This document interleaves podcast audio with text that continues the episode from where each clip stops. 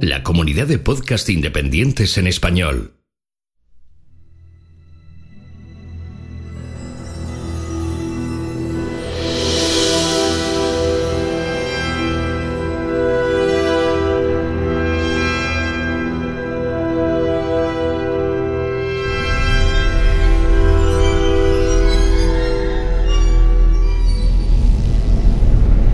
Bienvenidos a la Nebuchadnezzar, la nave de combate donde liberarás tu mente.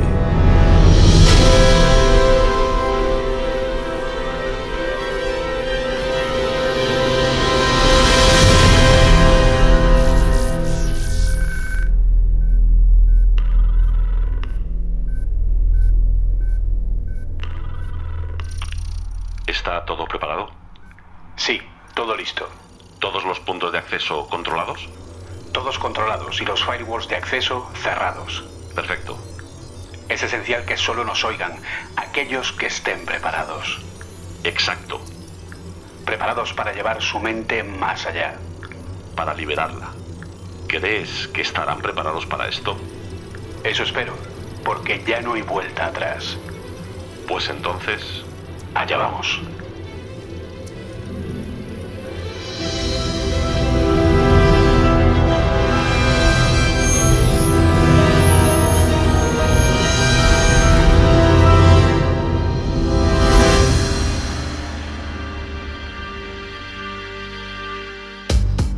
Jarvis, o Just a Rather Very Intelligent System, en español un sistema bastante inteligente, es la inteligencia artificial que utiliza Tony Stark para los primeros modelos de sus armaduras Iron Man, y que al final consiguió conciencia y aspecto corpóreo convirtiéndose en visión. Estamos acostumbrados a pensar que lo que vemos en una película como cualquiera del universo cinematográfico Marvel es ciencia ficción o, según el caso, fantasía científica, pero ¿cuánta realidad puede haber detrás de ese concepto? ¿Estarían los actuales modelos de comprensión del lenguaje natural preparados para entender al nivel necesario procesar lo que una inteligencia artificial como Jarvis es capaz de hacer en los cómics o las películas? ¿Existen IAs que puedan generar el código o la programación o la generación física de elementos a nivel industrial para que Jarvis pudiera hacerse real, al menos en parte?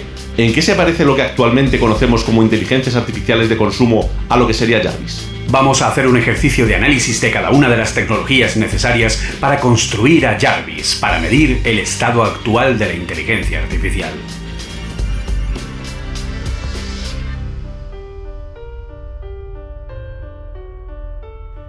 Muy buenas y bienvenidos a un nuevo viaje de la Nebuchadnezzar. Aquí estamos el capitán Oliver Navani y el capitán yo, Julio César Fernández, y hoy vamos a hacer un programa un poco distinto. Vamos porque, a ver, hay una cosa que se llama tiempo, del cual es, digamos que es como un material del que últimamente eh, tanto el capitán Navani como yo no disponemos en exceso, ¿vale? Entonces, hemos dicho, ¿por qué no hacemos un experimento sociológico genético humano eh, y a ver cómo queda, ¿no? Ha sido un poco la, idea, ¿no, Oliver? Sí, la idea es decir, oye, si en definitiva ya estamos acostumbrados a divagar durante horas, porque es conectarnos a una llamada y no sabemos el tiempo que va a durar, y además sacando muchas veces conclusiones bastante interesantes, pues hombre, podemos hacerlo también grabado. Es decir, no, siempre tiene por qué ser todo tan esquematizado, sino que esta vez vamos a dejarnos llevar, vamos a ver qué tal funciona y vamos a intentar tratar un tema, eh, oye, con los conocimientos que tenemos nosotros, es decir, sin necesidad de haber ido a hacer un research específico o sin necesidad de, haber ido a buscar una, una, solución a un problema ¿no? que vamos a plantear ahora mismo. Así que bueno, pues el programa de hoy pues un poquito distinto. Es decir, supongo que nos interrumpiremos más, eh, no gritaremos, que decimos que no, que no, que eso que estás diciendo no tiene ningún sentido. Para, para, loco, ¿Qué decís, loco? Efectivamente, es decir, será un poquito distinto al, al, normal, pero bueno, yo creo que en definitiva puede quedar algo bastante interesante porque además el tema es increíble. Sí, básicamente, porque además eh, es un tema que, bueno, al final, en fin, es algo que todos conocemos, creo yo, más o menos, ¿vale? Estamos hablando de algo que en el momento en el que digamos el nombre, de hecho ya lo sabréis porque habréis visto el nombre del el episodio, si digo el nombre de Jarvis, creo que os sonará. Las siglas de Just a Rare Very Intelligent System. Algo así como un sistema realmente inteligente o muy inteligente, más o menos, ¿no? Sería más o menos Sí, la traducción. es. Sí, tal cual. Entonces, como ya sabéis, Jarvis es la inteligencia artificial que, eh, bueno, pues que usaba eh, Tony Stark en sus armaduras de Iron Man, sus armaduras Mark, en función de la versión, ¿vale? Ha habido unas cuantas versiones del mismo. Y además, este personaje, las películas, eh, tiene la voz de Paul Bettany, el cual luego se convirtió en un personaje independiente, ya que sabemos que el origen de Jarvis, eh, digamos la semilla de Jarvis, fue la que consiguió de alguna manera vencer a Ultron en la segunda de los Vengadores y generar a Visión, ¿vale? Que luego pues ha tenido su propia su propio lore, su propio personaje, etcétera, etcétera. ¿De acuerdo? Entonces, bueno, pues es desde luego algo bastante que además es el que tiene la gema de la mente. Así que bueno, pues eh, sí, ya sé, me, me he visto todas las películas y me las sé muy bien, lo sé. Sí, no, no, yo también. O sea, no, no, por eso no te preocupes. Estamos, estamos en el mismo barco, Julio. No, te preocupes ni lo más mínimo. Por eso. Entonces, aquí un poco la idea, porque Oliver de pronto me dijo, oye, ¿por qué no hablamos de Jarvis? Y dije, vale, ya está, esa es toda la preparación que hemos tenido del Sí. episodio. O sea, básicamente esa era la idea. O sea, la idea es decir, vamos a ver. Jarvis, ¿no? Una inteligencia artificial que a todos nos mola que no veas porque la hemos visto en películas y el concepto yo creo que además es el que todos tenemos ganas de ver algún día, ¿no? Como inteligencia artificial, ¿no? Ese super asistente que puede hacer, bueno, ahora hablaremos de ello, ¿no? Un montón de cosas con el que puedes desde discutir a fabricarte una armadura de Iron Man gracias a las ayudas y a las simulaciones que es capaz de hacer sin que tú le digas absolutamente nada, ¿no? Entonces, claro, la cosa es decir, bueno, esto nos mola mucho, pero vamos a darle un punto de realidad, ¿no? Pero un punto de realidad en el sentido de decir, ¿dónde estamos? Es decir, ¿qué, qué haría falta realmente para conseguir que algo como Jarvis realmente existiese, ¿no? Entonces, bueno, pues eh, esa es la idea del podcast, es decir, esa es la preparación. El, bueno, el haberle echado imaginación quizás durante algún momento de algún sueño, durante alguna siesta o algo por el estilo, pero más que más, más allá de eso, pues bueno, vamos a empezar a intentar desmigarlo y a partir de ahí vamos a ver qué cositas tiene, a qué se podría parecer de la tecnología que tenemos actualmente y que cómo podría mejorarse toda esta tecnología para empezar a parecernos ya pues a esta idea de inteligencia artificial que realmente yo creo que a todos nos gustaría ver. Básicamente, y un poco responder la gran pregunta de ¿nos da para la J? Por lo menos. Porque, en fin, iríamos viendo poco a poco. Así que bueno, como siempre, antes de empezar a hablar del tema principal, vamos a colocar la nave en altura de transmisión de una manera correcta y bien, en un lugar que tenemos aquí, eh, bueno, que espero que nos dure mm, algunos programas por lo menos, eh, alejado de centinelas y o calamares. Así que eh, la colocamos aquí y empezamos.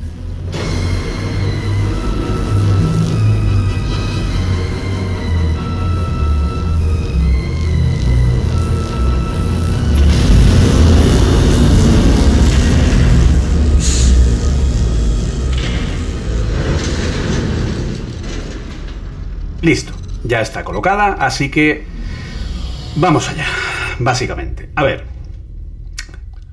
Jarvis. ¿Qué es Jarvis? A ver, intenta definirlo eh, desde tu punto de ver, vista. ¿Qué sí. conjunto de cosas podríamos Claro, es que, calificar es que- para es decir que esa es la eso? cosa. Yo creo que si pensamos en Jarvis, bueno, pues claro, la, la respuesta fácil sería una inteligencia artificial, que es el propio nombre de, de, de- de Jarvis como tal, ¿no? Pero yo creo que al final Jarvis no deja de ser un sistema en el que se juntarían, eh, digamos, en un futuro, ¿no? Distintos tipos de mm, sistemas de inteligencia artificial, de machine learning, deep learning y tal, que a día de hoy estamos empezando a ver, ¿no?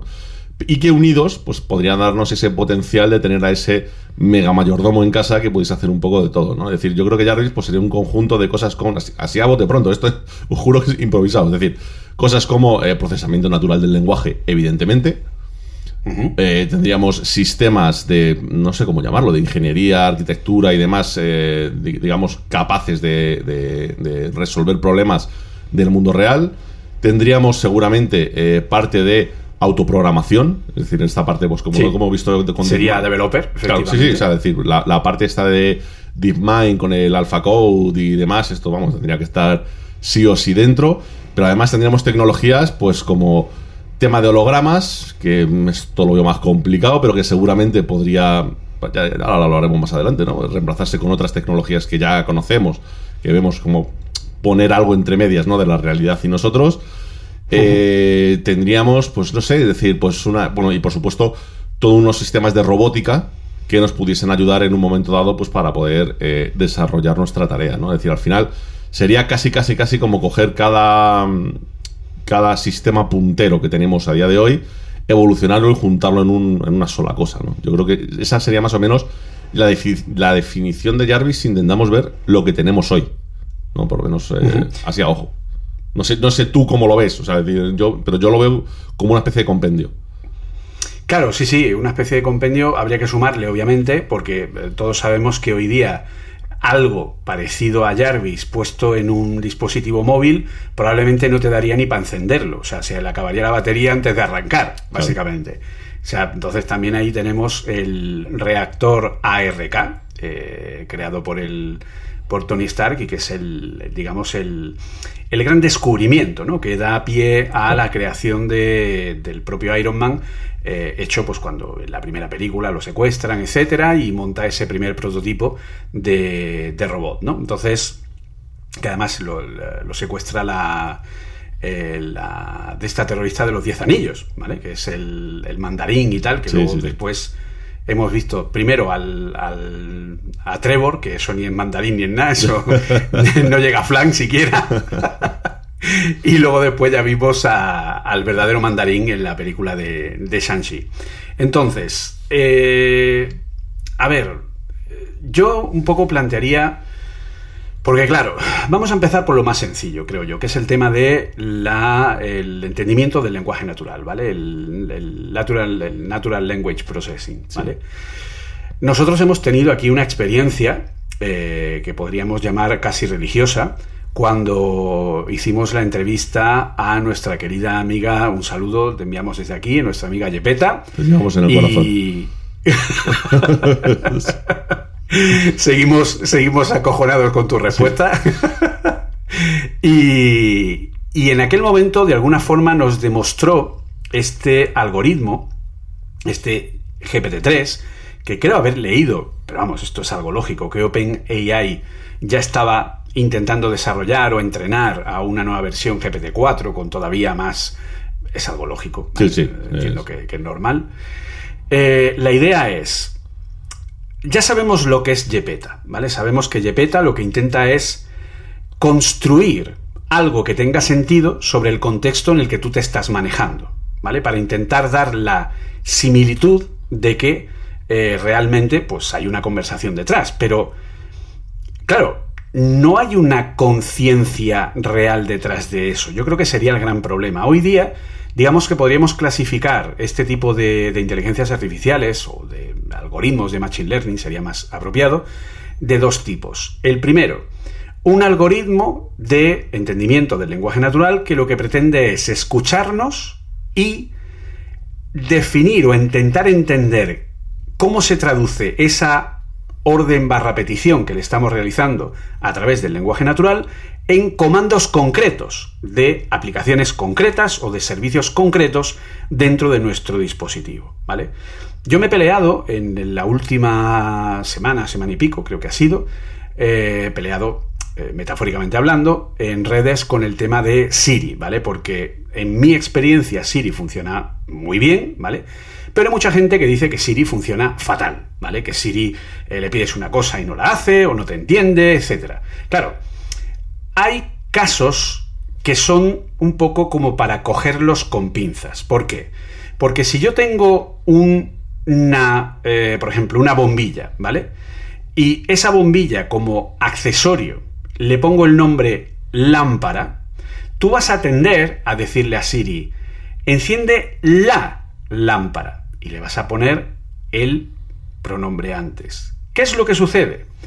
Que realmente ese la al lo que es el procesador de los comandos le sobra, porque tendrías que decirle realmente enciende lámpara, como si fuera un indio, porque la debería descartarlo. ¿Qué es lo que sucede? Que en ocasiones no descarta y por lo tanto en vez de intentar encender la lámpara, a lo mejor te dice, no he encontrado la lámpara, pero tengo estos resultados en Internet, ¿vale? Porque no termina de traducir de una manera correcta, según el contexto, la diferencia entre lo que tú le estás diciendo con lenguaje natural y la traducción que ese algoritmo hace hacia un comando concreto que es buscar un dispositivo llamado lámpara y mandarle la señal de on, que es un comando específico dentro de lo que es el protocolo, dentro de lo que es el, eh, funcionamiento de HomeKey, ¿vale? De Google Home o del que sea, ¿de acuerdo? En el caso de Siri, con, eh, con eh, lo que es HomeKey, ¿de acuerdo? Entonces, claro, si por un lado tenemos el intérprete de lenguaje natural que es capaz de que yo le diga algo e intentar, vamos a dejarlo en intentar, traducirlo en un comando que sea interpretable de una lista de comandos predefinidos que tiene el sistema, porque no podemos llegar a pensar realmente que Siri, Alexa o Google son realmente inteligencias artificiales como tal, no, yo no lo vería así, no, creo que esté en, ese nivel. ¿Vale? Son intérpretes de comandos. Y luego, por otro lado, cuando sí tenemos a alguien que es capaz de entender mejor los contextos de lo que estamos hablando, como Yepeta, resulta que realmente nos nos contesta en base a lo que ella ha aprendido y a lo que ha sacado de lo que le hemos dicho. Por lo tanto, intenta, con un objetivo claro, seguir una conversación con nosotros, pero en realidad para ella o para él, para, para ese algoritmo, eh, el sentido de lo que está hablando no existe. Simplemente está dando una respuesta en base a una petición primera. ¿Tú cómo ves esto? Sí, claro, es decir, es que ese sería el primer problema. El primer problema es que realmente yo creo que a día de hoy, por lo menos así muy conocido, no hay ningún sistema de reconocimiento del lenguaje que sea bueno.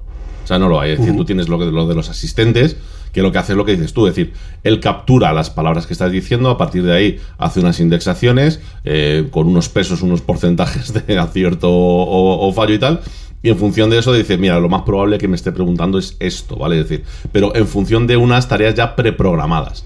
Claro, lo primero que habría que conseguir es un JPET al revés. Porque Yepeta es muy buena diciéndole, yo te doy esta información comprimida, expándela, que es para lo que se diseñó, no lo olvidemos, ¿vale? Porque decir, cuando, cuando hablamos de GPT-3, da la sensación de que es un sistema de inteligencia artificial que estamos probando con el que puedes tener una conversación similar. No, en absoluto. Esto ha sido una derivación de que resulta que también funciona así y tiene su gracia pero en ningún caso se planteó para funcionar así. La idea de Yepeta es. Es que ya lo hemos llamado Yepeta, macho. A GPT-3 ya, le hemos perdido el nombre y el respeto. Ya ¿eh? está bautizada, lo ya, siento. Ya está bautizada no como Yepeta, tío. Bueno, pues la idea de Yepeta realmente es decir, no, yo te doy lo que, lo que se llamaba, por lo menos así lo estudié yo en el colegio, ¿no? Del artículo periodístico, yo te doy el LEAD, ¿vale? Es decir, y tú me desarrollas la noticia a partir del LEAD además buscando cierta información que ya te haya podido dar yo por otro sitio. Es decir, yo te doy un pequeño resumen, te doy además una información mucho más profunda y tú me generas un artículo en el que me sigas la estructura de ese pequeño resumen, pero además ampliando información con la información que yo te he pasado. Pero claro, este de ahí a reconocer no tiene nada que ver. Entonces, claro, lo primero, lo primero que necesitaríamos es un sistema de inteligencia artificial de procesamiento natural del lenguaje, pero a la inversa. Es decir, yo te hablo y que sea capaz de entender de una forma, eh, digamos, correcta qué es exactamente lo que te estoy pidiendo o no pidiendo, o, qué conversación te estoy dando, a dónde quiero llegar, a dónde no quiero llegar. Es decir, eso sería la primera parte fundamental, que no está resuelto, porque es lo que dices tú, es decir, los sistemas que tenemos a día de hoy, más o menos se han vuelto bastante eficientes en el tema de entender lo que les estás diciendo, es decir, el, de Google, además, como lo pone a tiempo real, sorprende, ¿no? Porque vas hablando y vas viendo cómo te, te pone palabras mal, pero en cuanto has dicho tres seguidas, entre comillas, ¿no? Un poco eh, qué es lo que querías decir y reconstruye lo que estás diciendo para, para que tenga algún sentido, ¿no? Para que la, frase, digamos, esté dentro de los parámetros que ellos han pensado que puede tener sentido una frase, ¿no? Entonces, claro, ese sería el primer paso. Es decir, aquí necesitaríamos un sistema pues, que eh, fuese capaz de entendernos y de poder interpretar lo que estamos diciendo. Porque claro, eso, eso es una cosa que no estamos ni lejos de conseguirlo. Estamos muy, muy. Es decir, lo único que hay son ciertos experimentos que parece que lo hacen, pero no lo hacen en ningún caso. Entonces, ese sería el primer problema a abatir. Es decir, crear algo que ni siquiera está todavía hoy demasiado planteado. Supongo que habrá intentos, es decir, con la cantidad de de estudios que hay sobre el tema, la, la cantidad de gente que, hay dedicándose a esto y además los buenos resultados que está dando, está claro que habrá gente haciendo intentos. Pero que se haya hecho así popular, que sea una cosa que digas, ostras, eh, yo es que le abro y me saca una lista con, digamos, todas las órdenes, los comandos y todo lo que quiero hacer, eso no existe a día de hoy. Es decir, más allá de cosas que estén preindexadas y que previamente ya alguien haya pensado que las posibilidades son esta, esta, esta, esta o esta. Es decir, que sea el propio sistema capaz de decir, no, no, él lo que quiere decir exactamente es esto y a partir de ahí ya buscaremos una acción que corresponda con lo que estamos haciendo, esa parte está sin resolver. Así que ahí tendremos el primer escollo grande para poder, para poder funcionar. Claro, es que ese es el tema, ¿de acuerdo? O sea, perfectamente, es, como digamos, efectivamente ese es el gran escollo, porque al final no existe. Creo que llegamos a esa conclusión de que hoy día no existe ningún tipo de sistema que sea capaz de entendernos a través de un lenguaje natural y tomar decisiones en base a eso. Claro, por eso existe un lenguaje de programación. Un lenguaje de programación, ¿qué es? Pues son formas que ha creado alguien, una manera semántica de expresar determinados deseos de órdenes a un sistema, una máquina, un dispositivo, y que esto pues mm, tenga una repercusión. Si tú usas el lenguaje exacto, esto es un poco, claro, lo que sucede, ¿no? Es el decir, yo tengo un lenguaje de programación y en el momento en el que me salgo de lo que ese lenguaje de programación es capaz de entender en una coma o en un punto o en una letra, inmediatamente tengo un error, ¿vale? Y ya no acepta. Entonces, aquí a nivel de, de lenguaje natural, ¿qué es lo que sucede? Que yo tengo que traducir desde un contexto semántico mucho más amplio como es el lenguaje natural hacia esas concretas instrucciones que yo como sistema supuestamente inteligente soy capaz de hacer. Porque no podemos olvidar que eh, al final los asistentes que nosotros conocemos a día de hoy son capaces de hacer cosas contadas y específicas. No son capaces de resolver de una manera abierta cualquier tipo de problema, porque eso sería otro problema aparte a resolver. Efectivamente. O sea, aquí el, primer escollo que nos encontramos es precisamente la traducción de un lenguaje natural hacia una orden sobre mi listado de 400, 500, 600, 1000 órdenes posibles que yo puedo tener con diferentes sujetos, ¿vale? Yo, como instrucción, yo solo tengo una instrucción para encender algo, siempre y cuando ese algo tenga el comando enciéndete. Véase. Dime, dime. No, no, perdón, es que según lo está diciendo es que para mí, digamos que el proceso, ¿vale? Solamente de esta parte de la inteligencia artificial, que sería el poder eh, hablar, discutir, eh, conseguir cosas, ¿no? Con la inteligencia artificial, tendría como tres etapas. O sea, una primera etapa en la que sería conseguir convertir lo que estamos diciendo en algún tipo de comando.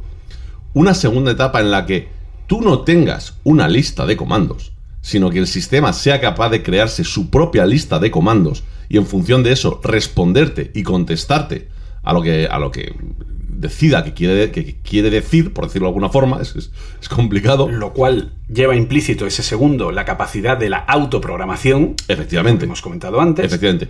Y una tercera parte, que esa es la que quizá conocemos un poco, que sería, una vez que ya tengo, digamos, un pequeño esquema de qué es lo que quiero decir, decírtelo en tu lenguaje. Es decir, de una forma más o menos natural. Que esa es la parte que realmente eh, Yepeta hace bastante bien.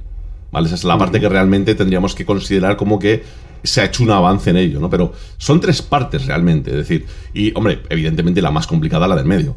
es decir, obviamente. La parte del medio es el santo grial de conseguir pues lo que se llama una AGI, una inteligencia artificial general, o una ASI, una superinteligencia eh, artificial. Es decir, el conseguir decir, no, yo te meto unos inputs, tú ahora yo no te digo, yo no te digo nada. Es decir, tú tienes, dispones de un montón de información dispones de un montón de herramientas que yo te he lanzado, tú dispones de Internet, por decirlo de alguna forma, y a partir de ahí, primero, ya has interpretado con otro programa, por decirlo de alguna manera, has interpretado qué es lo que quiero, ahora búscate tú las vueltas para contestarme y contestarme bien. Exacto. O sea, ahí, viene, ahí viene la risa, ¿sabes? Claro, ahí viene la risa porque al final no podemos olvidar que si yo le digo a, a Siri, Alexa, quien sea, eh, enciende la lámpara, ¿vale? Tres palabras. Enciende la lámpara. ¿Vale? Él tiene que el la descartarlo. Porque no le interesa. Le da igual que sea la, el, lo o bingui no le importa. Él le importa el comando, que es enciende, y el qué, que es la lámpara, el sujeto. ¿De acuerdo? Sin el, sin el, sin el la, ¿vale? Entonces, ¿qué es lo que sucede? Sucede que eso se traduce en un comando que ya está preprogramado. Aquí lo que estamos hablando, lo que acabamos de comentar es que el sistema sepa qué es un sistema domótico, sepa, porque se le ha dado esa información, porque la tiene ahí, ¿vale? Y que él por sí solo, sobre ese comando, diga, voy a escanear toda tu red buscando algo que coincida con un sistema domótico. Cuando lo encuentre, voy a escanear a buscar algo que se llame lámpara. Cuando lo encuentre, voy a ver cuál es el protocolo a través del cual funciona esta lámpara. Y cuando encuentre ese protocolo, le envío la señal de que se encienda. Esos cuatro simples pasos, simples pasos, entre muchas comillas, requiere efectivamente una capacidad de autoprogramación, una capacidad de generar un código que sea capaz de hacer lo que se le está pidiendo. No podemos olvidar que Tony Stark le dice a Jarvis, oye, eh, esto no funciona bien, eh, cambia el diseño de esto y hazlo un poquito más chico, o ponlo un 10% de no sé qué del cálculo de energía, o pasa la energía a tal sitio, no sé cuándo, o sea, está trabajando, o sea, repito, no solo le está entendiendo, sabe cómo ejecutar esas órdenes sobre comandos no preprogramados y le está dando una respuesta coherente a la petición que ha estado dando. Entonces, claro, todo esto, uff. Mm, y es que además, además, eh, tendríamos que meter aquí otra variable más, otra, otra, complicación más, ¿no? Y es que aquí estamos hablando, o por lo menos creo, que lo que te estás comentando con los lenguajes de programación, digamos que serían los lenguajes de programación a los que yo creo que la mayoría de los que nos estáis escuchando estáis acostumbrados, ¿no? Lenguajes tipo estilo, ¿no? Por decirlo de alguna forma, a nivel de estructura, ¿no? En tu cabeza. Lenguajes del estilo, pues de, yo qué sé, de Swift, o del estilo de, no, no me gusta nombrarlo, pero de Java, el del estilo de C, del estilo de Basic, yo qué sé. Todo este tipo de programación que en definitiva lleva un tipo de estructura. Pero claro, si tú quieres resolver algo como lo que le pide Tony Stark, ¿vale? Es decir, así de buen rollo a Jarvis, eh, de, oye, por favor, eso, como bien, es que, es que ha sido justo cuando lo has dicho, ¿no? Lo de, esto hazme lo más pequeño, lo más grande. Esa programación no vale. Aquí tienes que empezar a meter programación de tipo MATLAB, que es otra película completamente distinta y horrorosa. no solo eso, es que además no te sirve un lenguaje que sea compilado. Claro. Porque tú no puedes generar un código, compilarlo y lanzar. No, no, tú tienes que usar un lenguaje que sea interpretado. Tendrías que usar un Python o un JavaScript que te dé una respuesta inmediata al código que, al código que se genere. No puedes esperar a que se compile o a que se genere un código intermedio y luego se ejecute contra una máquina virtual. No, o sea, es, es impracticable en ese sentido. Y si encima te metes, como tú acabas de decir, con cosas ya mucho más específicas con un MATLAB o si queremos usar un lenguaje más funcional a nivel matemático tipo Haskell, o sea, apague vámonos. Claro, o sea, es que todo eso tendría que de alguna forma que poder conectarse, es decir, de ser, pues igual que lo, utilizo yo, es decir, yo por ejemplo, MATLAB ya a día de hoy, pues por mi trabajo y tal, no, utilizo, no, lo, utilizo, no lo utilizo, ¿no? Pero en la carrera pues te dicen, oye, tienes que resolver esta estructura, resuélvela como te dé la gana, ¿no? Y pues muchas veces dices, oye, esto es una barbaridad que como lo tenga que hacer a mano me vuelvo loco. Te bajas al ordenador de la universidad o en tu ordenador personal que tienes esa copia que nadie sabe de dónde ha venido de MATLAB, eh, metes los datos, haces tus operaciones, programas un par de cosas y te da el resultado del cálculo de la estructura, ¿no? Entonces, eh, claro, ese tipo de flexibilidad es el que tendría que tener, ¿no? Es decir, el saber conectar, de decir, oye, eh, tengo que resolver esto, pero para resolver esto, ojo, que con las matrices o con los vectores o como lo queráis llamar, que se utilizan normalmente en programación, ni de coña, ni de coña da para poder hacerlo. Es decir, da, pero con unos, unos tiempos de, resultados que no son admisibles ni de lejos, ni de lejos. Es decir, está cualquier cosa menos optimizado. Así que te tienes que ir a lenguajes que son propiamente matemáticos, propiamente físicos. Y claro, el hacer la conversión de una cosa a la otra es muchas cosas, pero fácil no es. es decir, yo he intentado, porque lo he tenido que hacer para en la carrera, hacer pequeñas conexiones de una simple aplicación muy sencilla, ¿vale? Es decir, una función de Excel, ¿vale? En Visual Basic for Applications, para que haga una pequeña llamada a MATLAB y me haga cuatro operaciones, la que tienes que liar es pequeña.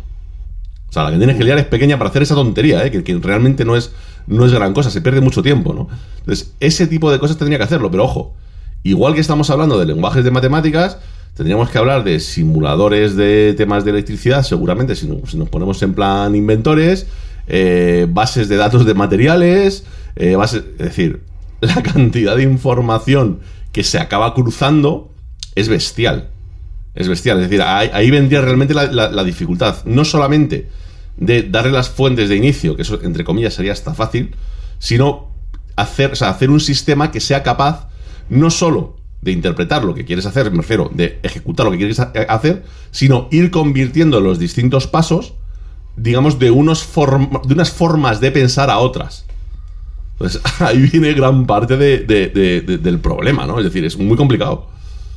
Claro, o sea, un poco por llevarlo a tierra, yo creo que sería algo parecido a, eh, pues, por ejemplo, eh, vamos a, vamos a suponer, ¿no? El de, hola amigos, bienvenidos a un nuevo programa de Vircomanía. Y entonces coges y dice, venga, hoy vamos a montar una mesa. Y para montar esta mesa necesito un martillo, una sierra, claro, ahí es donde vamos. Depende de lo que tú quieras hacer, incluso dentro del mundo del bricolaje, necesitarás distintas herramientas. Porque obviamente no puedes hacerlo todo con un martillo a base de golpes. Ni puedes hacerlo todo porque habrá tablones que se, mm, pues sí, se, unirán a través de clavos, pero otros puede que se puedan unir eh, a través de algún tipo de adhesivo más potente, o puede ser a través de grapas. Puede ser, o sea, hay mil formas de ir montando todo eso. Y claro, eso es decir, con qué herramientas es con las que necesito, que es lo que estamos comentando. Yo necesito discernir cuando me hacen una petición cuál es la herramienta que necesito para hacer esto. Y un lenguaje de programación como tal no sirve para cualquier cosa. Sabemos perfectamente que si yo quiero programar en, lo que son representaciones de algoritmos de Machine Learning para entrenamiento, el lenguaje ideal y que permite una expresividad más alta a ese nivel es Python. Si yo tuviera que hacer eso con JavaScript o con cualquier otro lenguaje que no tuviera la misma preparación, tardaría mucho más y lo haría de una forma extremadamente más ineficiente. Si a eso le mezclamos no solo los lenguajes, sino los paradigmas dentro del lenguaje. No es lo mismo un lenguaje que está orientado a objetos que un lenguaje que está orientado a tipos por valor o protocolos. No es lo mismo la, utilización de la programación funcional. Si yo quiero resolver eh, problemas matemáticos de alto nivel, que van a tener que ver en gran medida con determinadas decisiones unidas al diseño industrial, voy a necesitar como mínimo un lenguaje que tenga un paradigma de programación funcional que me permita enviar funciones como entrada de otras funciones o que devuelva funciones de forma parcializada para que una llamada escalada de distintas funciones matemáticas me vaya devolviendo distintas funciones matemáticas como resultado de cada una de ellas. Y todo esto pues en base a discernir qué herramientas necesito y luego cómo voy a utilizarlas. Por lo tanto, en fin, eh, se nos genera un problema bastante No, no, es, es- es complicado. yo ahora mismo estaba pensando, claro, según lo estabas diciendo, estaba pensando en decir, ojo, es que claro, para, para algo, entre comillas, ¿no? Vamos a ponerlo muy entre comillas, tan simple como Yepeta, ojo lo que estoy diciendo. Efectivamente. ¿Sabes? Ya, ya ha habido seis meses, un año de entrenamiento. Claro, tú imagínate cada una de estas piezas por separado, el entrenamiento que puede requerir. Es decir, está claro, es- esto es evidente, que eh, al ritmo que llevamos y como estamos funcionando, vamos a un ritmo exponencial. Y es verdad que a medida que pasa el tiempo, vamos acortando muchísimo esos tiempos. Eso, eso está claro. Pero claro, es decir, aún así, ya estaríamos hablando de tener previamente, por lo menos, aunque sea en un a nivel de, de, de- de pasitos de bebé, es decir, a nivel de estar en pañales todavía, tendríamos que tener todas estas herramientas previamente eh, capacitadas para resolver bien los problemas.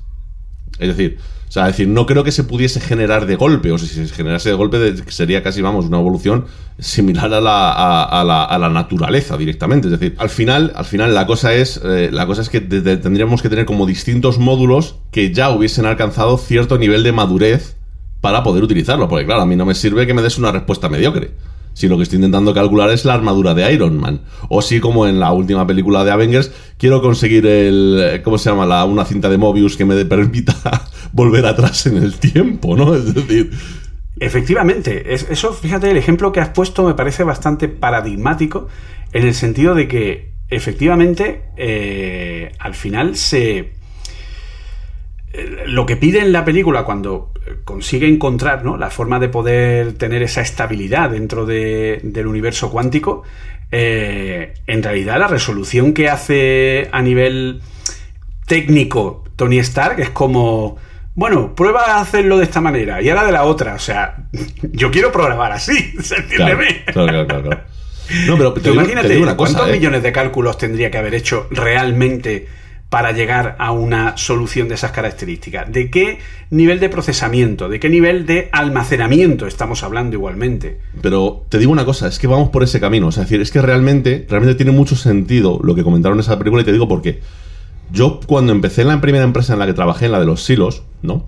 Digamos que el cálculo que se hacía de lo que es el silo completo cuando hacemos los cálculos de los silos, eh, cuando íbamos a hacer, digamos, cada uno de los números para poder eh, tener el diseño para nuestros clientes, cuando yo entré en la empresa se hacía a nivel ingeniería, es decir, nosotros eh, cogíamos, cogíamos qué silo necesitábamos calcular y a partir de ahí, pues con cálculos de, pensando, decir, bueno, esta primera vuelta de virolas, de chapa, eh, tengo que hacer el cálculo de la tensión que se me va a acumular, en la segunda está tanto, tengo que asumarlo de la primera, además tengo que ver a ver dónde está el precio, los grosores que puedo disponer ahora mismo del material. Entonces empezábamos a hacer números, te tirabas tu mañanita, dos mañanas eh, haciendo números y decías, bueno, pues el cálculo final del silo son estos espesores de chapa, este número de refuerzos, estas alturas, este tal, este cual. Pero yo llegué y dije, chavales, no os estáis dando cuenta de una cosa, y es que tenemos una herramienta mucho más torpe que nosotros, pero mucho más rápida, que es un ordenador. Entonces, yo lo que puedo hacer es decir, con mi inteligencia, con mi, con mi saber hacer de ingeniería, lo que estoy evitando es, en vez de hacer literalmente, ¿vale? Medio millón de pasos, estoy haciendo 100. Entonces, claro, en dos días lo tengo hecho. Entonces, mi inteligencia lo que me permite es desechar medio millón de pasos. Pero es que resulta que para un ordenador dar un medio millón de pasos no es nada. Entonces, la otra opción de cálculo es decir, no, no, no, no te líes, no te líes. Calcula el medio millón y sácame el óptimo. O sea, es tan simple como eso. ¿para qué voy a calcularlo como un ingeniero? Si puedo calcularlo a fuerza bruta. ¿Por qué? Porque es que realmente a día de hoy son cálculos que para un ordenador no es nada. Entonces, claro, nos dimos cuenta de que a fuerza bruta lo que nos llevaba dos mañanas nos llevaba literalmente un segundo. Un segundo era un clic. O sea, un clic y en un segundo se nos generaba el resultado. Entonces, claro, y viendo cómo se trabaja en ingeniería, a mí no me parece raro. Es decir, yo, por ejemplo, en, a mí esto me llama mucho la atención porque esto ya es de donde estoy trabajando actualmente, ¿no? Yo cuando estaba en la carrera, hostias, hay una parte muy grande de temas de hidráulica, en, la parte de, máquinas, ¿no? De pues, bombas, compresores, turbinas y tal, en la que te explican lo que se llaman los triángulos de velocidades para saber cómo entran los fluidos en los distintos álabes, cómo salen en función de eso, saber si te va a dar más presión, más velocidad, qué significa cada cosa, si es mejor hacer más o menos álabes y tal, ¿no? Y se, dedica mucho tiempo a esto, es decir, esto no, es una cosa baladí y no es una cosa fácil, ¿eh? es decir, es una cosa que requiere eh, saber muy bien lo que estás haciendo, ¿no?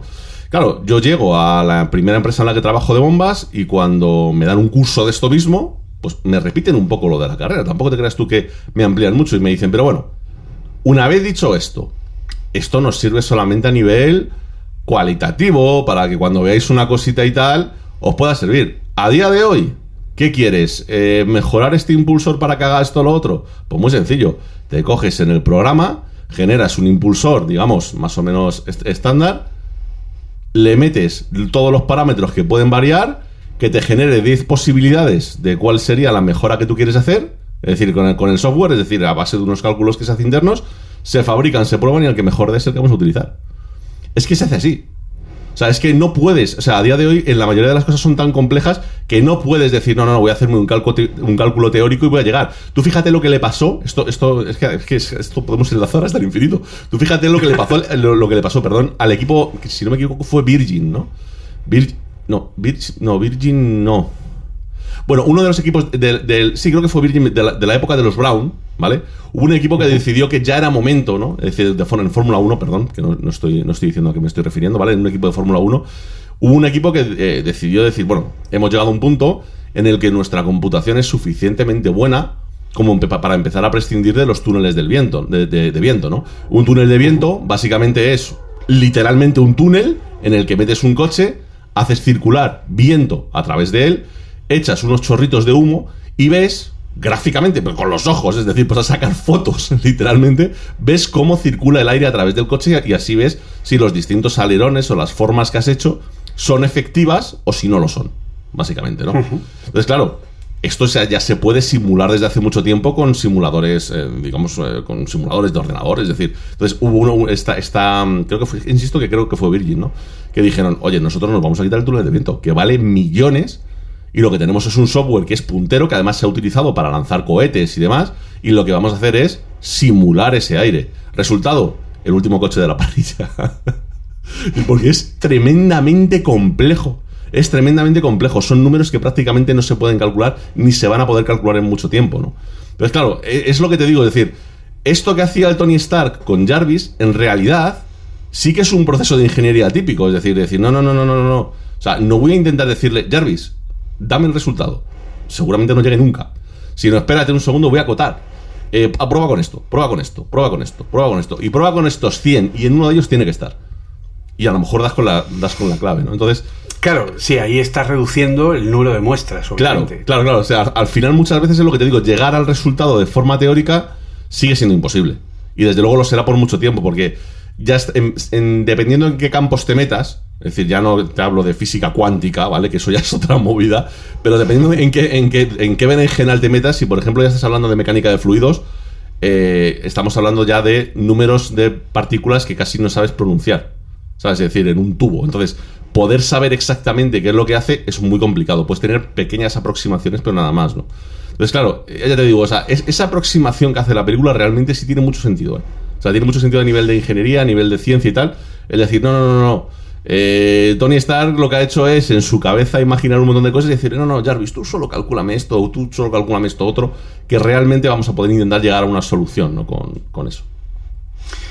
Y de hecho, esto eh, irá perfectamente con eh, un dato que tengo aquí que la verdad que es bastante curioso, ¿vale? Porque estamos hablando de Yepeta, estamos hablando de GPT-3. ¿Cuál es el coste que tiene entrenar a Yepeta? GPT-3 está entrenada con 175 mil millones de parámetros, que según una estimación que tengo aquí delante en un informe, ha requerido 3.114E23. No, hostia. te digo ya, números que no se pueden pronunciar, o sea. Efectivamente, de cálculos en coma flotante, ¿vale? De operaciones en coma flotante.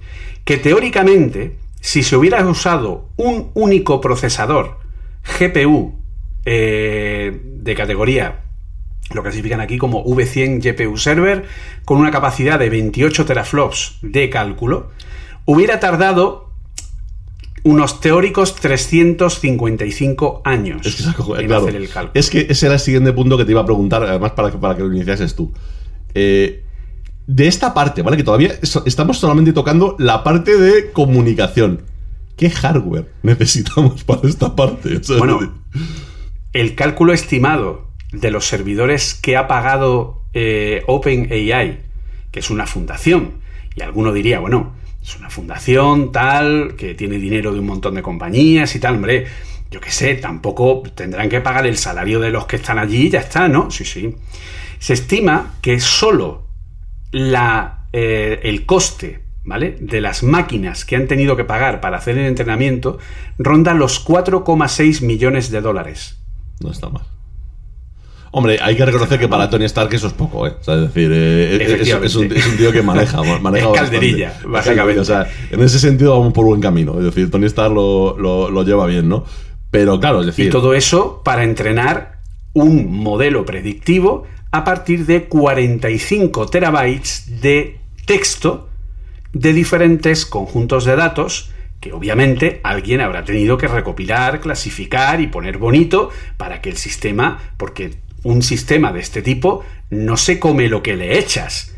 Tú tienes que prepararlo, tienes que ponerlo bonito en un Excel concreto, o, pues, en fin, eh, quien dice Excel, una especie de, vamos a llamarlo hoja de cálculo, ¿vale? Normalmente estos modelos se suelen alimentar de archivos CSV, ¿vale? De archivos de eh, valores separados. Un, saludo para Carlos desde aquí.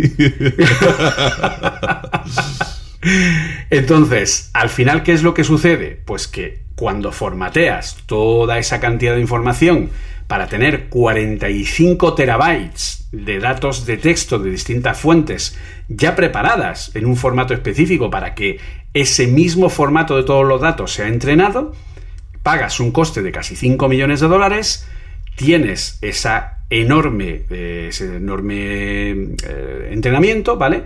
Y consigues un modelo que luego, igualmente, según estimaciones, está cercano aproximadamente al terabyte sol, el modelo solo, ya entrenado, para ser ejecutado. ¿vale? Un terabyte metido en un, en un sistema que alguno dirá, bueno, pues yo tengo un disco duro de un tera. Vale, pues sí, ponte un sistema operativo que ocupe un tera. Ahí, para darte servicio. O sea, mm, en fin.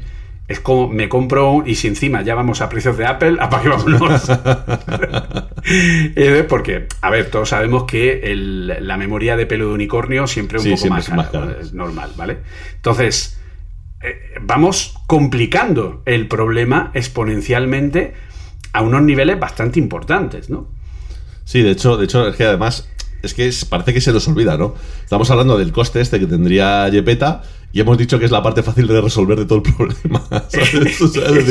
es, que, es que ojo Esa con es la parte en la que estamos más cerca de hacer algo. De hecho, de hecho, yo supongo, mirando desde un punto de vista, digamos, lo más objetivo que puedo en el sentido de separarme, ¿no? De cogerlo con perspectiva, eh, seguramente lo primero que habría que desarrollar son sistemas para que no tenga que haber alguien detrás preparando información.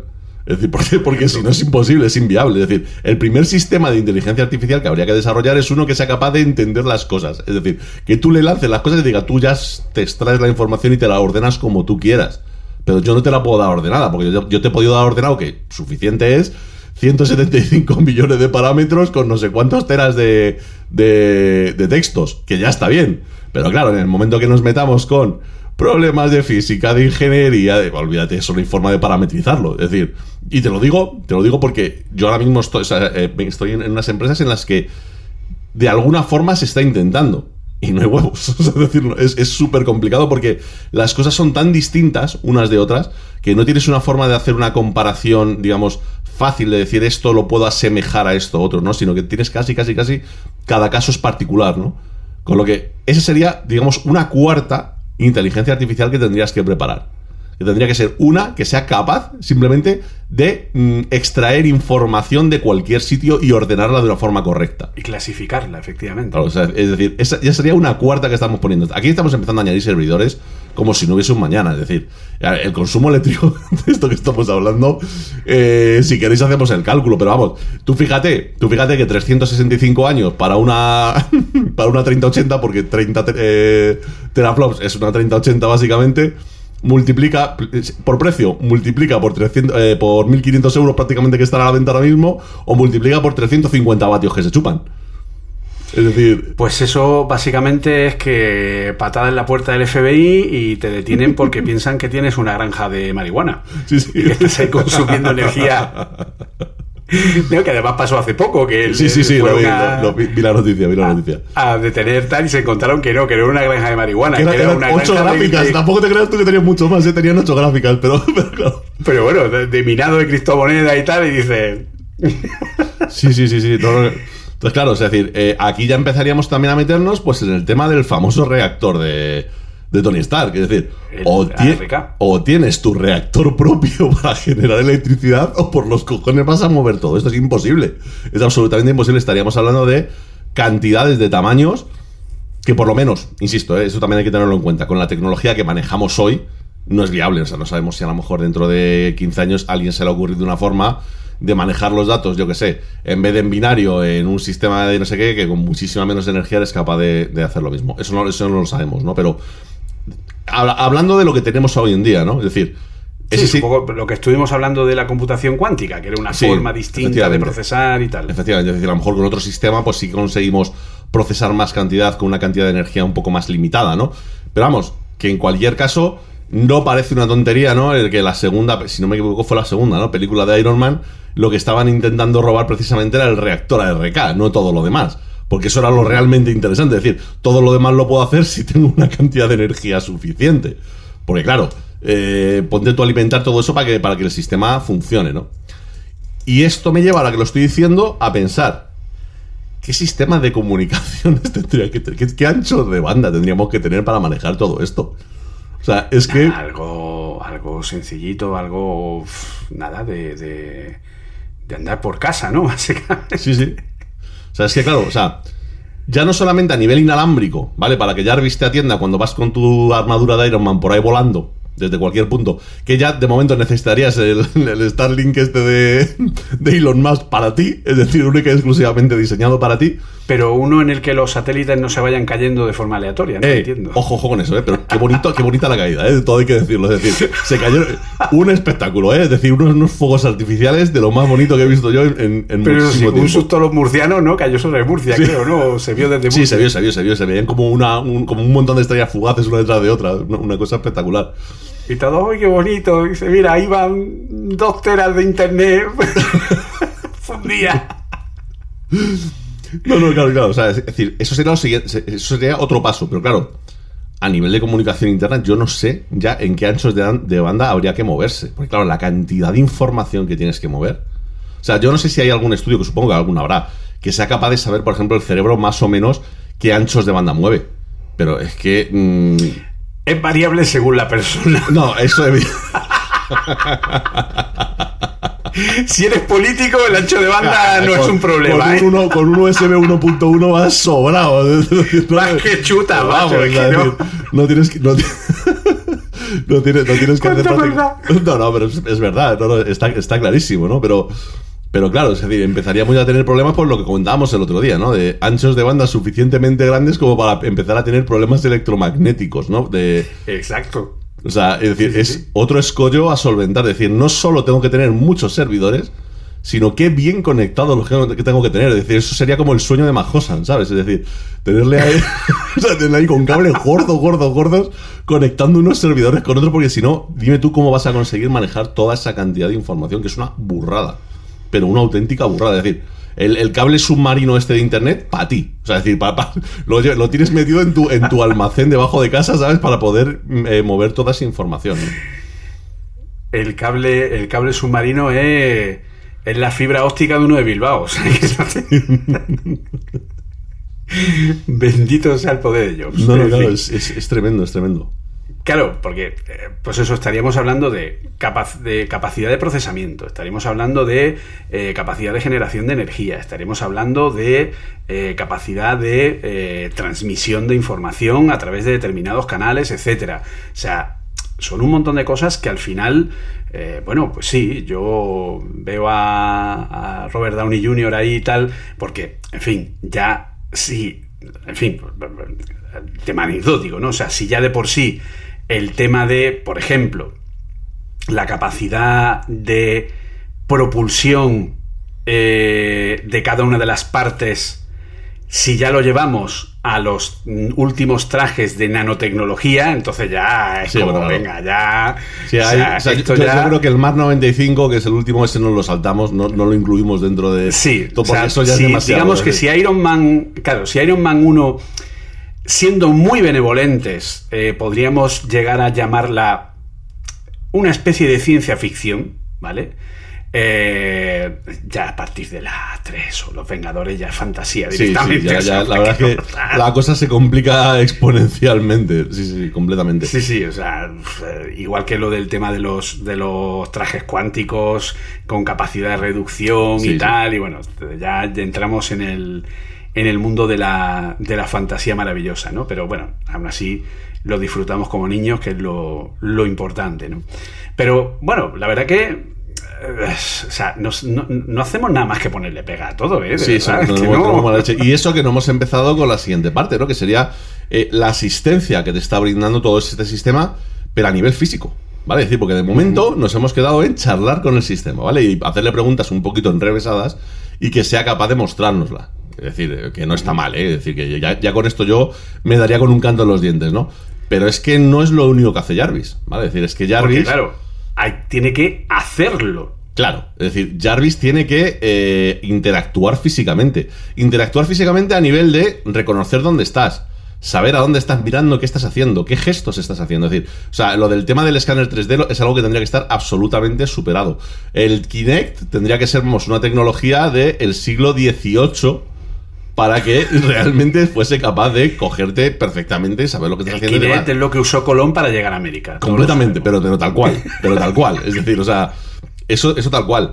Y luego el tema de, a la inversa, es decir, de robótica, es decir, de ahora interactuar el sistema con nuestro entorno. No solamente ya a nivel de fabricación, sino pues lo típico de dame mi batido este para no intoxicarme, ¿sabes? Es decir, que te llegue con la manita y te diga, toma, sin que tengas el riesgo de que te decapite por el, por el, por el camino, ¿no? Es decir, Bueno, yo a mí se me está ocurriendo, por ejemplo, la parte correspondiente metálica que encaja en el cataplums. Sí, sí, claro, es decir, Que como le dé la coquilla- velocidad apropiada. Sí, sí. un e- e- es- batido, es- o sea. esa coquilla ya te puede tener un buen airbag porque si no. porque si no se la amortiguación y el control de velocidad es importante, Jarvis, por favor. Sí, sí, sí, sí. Entonces, claro, o sea, es decir, ese sería. Esa sería la siguiente cosa, ¿no? Es decir, lo primero, eh, algún tipo de mapeado escaneado en tres dimensiones a otro nivel. Quiero decir, porque yo creo que ahora mismo lo más avanzado que hay es. Casi me atrevería a decir lo que hace Apple con el tema del LIDAR y demás, porque Sí, a nivel consumo sí. a nivel consumo sí, es decir, sí, es verdad que con según qué número de cámaras, parámetros y programación se pueden hacer virguerías, pero a nivel consumo yo creo que lo más eficiente ahora mismo podría ser eso, es decir, el proyectar una malla, en este caso que es lo que hace Apple, ¿no? O de puntitos, en este caso con el, con el LIDAR este, y luego recoger esa información y, con- y junto con imágenes y un sistema de machine learning una vez más, convertir el entorno en un mapeado en tres dimensiones en el que, ojo, no solo me vale como en el iPhone de decir, eh, eh, eh, eh, eh, mi- miradme, miradme, soy muy inteligente, he descubierto dónde hay una superficie horizontal. No, no, no, no, no. Necesitaría saber que tengo encima de la mesa una Focusrite Claret, que tengo las dos entradas conectadas, eh, el potenciómetro 1 está al 95%, el potenciómetro 2 está... Es decir, ojo, es decir, no solo tendría que ser capaz de mapear, sino que dentro de ese mapeo separar los objetos en tres dimensiones y analizar cada uno de los objetos, saber lo que es y poder entender exactamente si está funcionando, si no está funcionando, en qué posición está. Ojo, ojo con Claro. eso, o sea, tremendo. Esto es muy sencillo. O sea, yo, por ejemplo, estoy mirando ahora mismo la webcam, ¿vale? O estoy mirando, por ejemplo, el micrófono eh, que normalmente uso para los directos, ¿vale? El micrófono en los directos tiene un botoncito físico que yo le, le doy y hace un mute, ¿vale? Eh, teóricamente, espero que lo haga, que pasa de azul a rojo, ¿vale?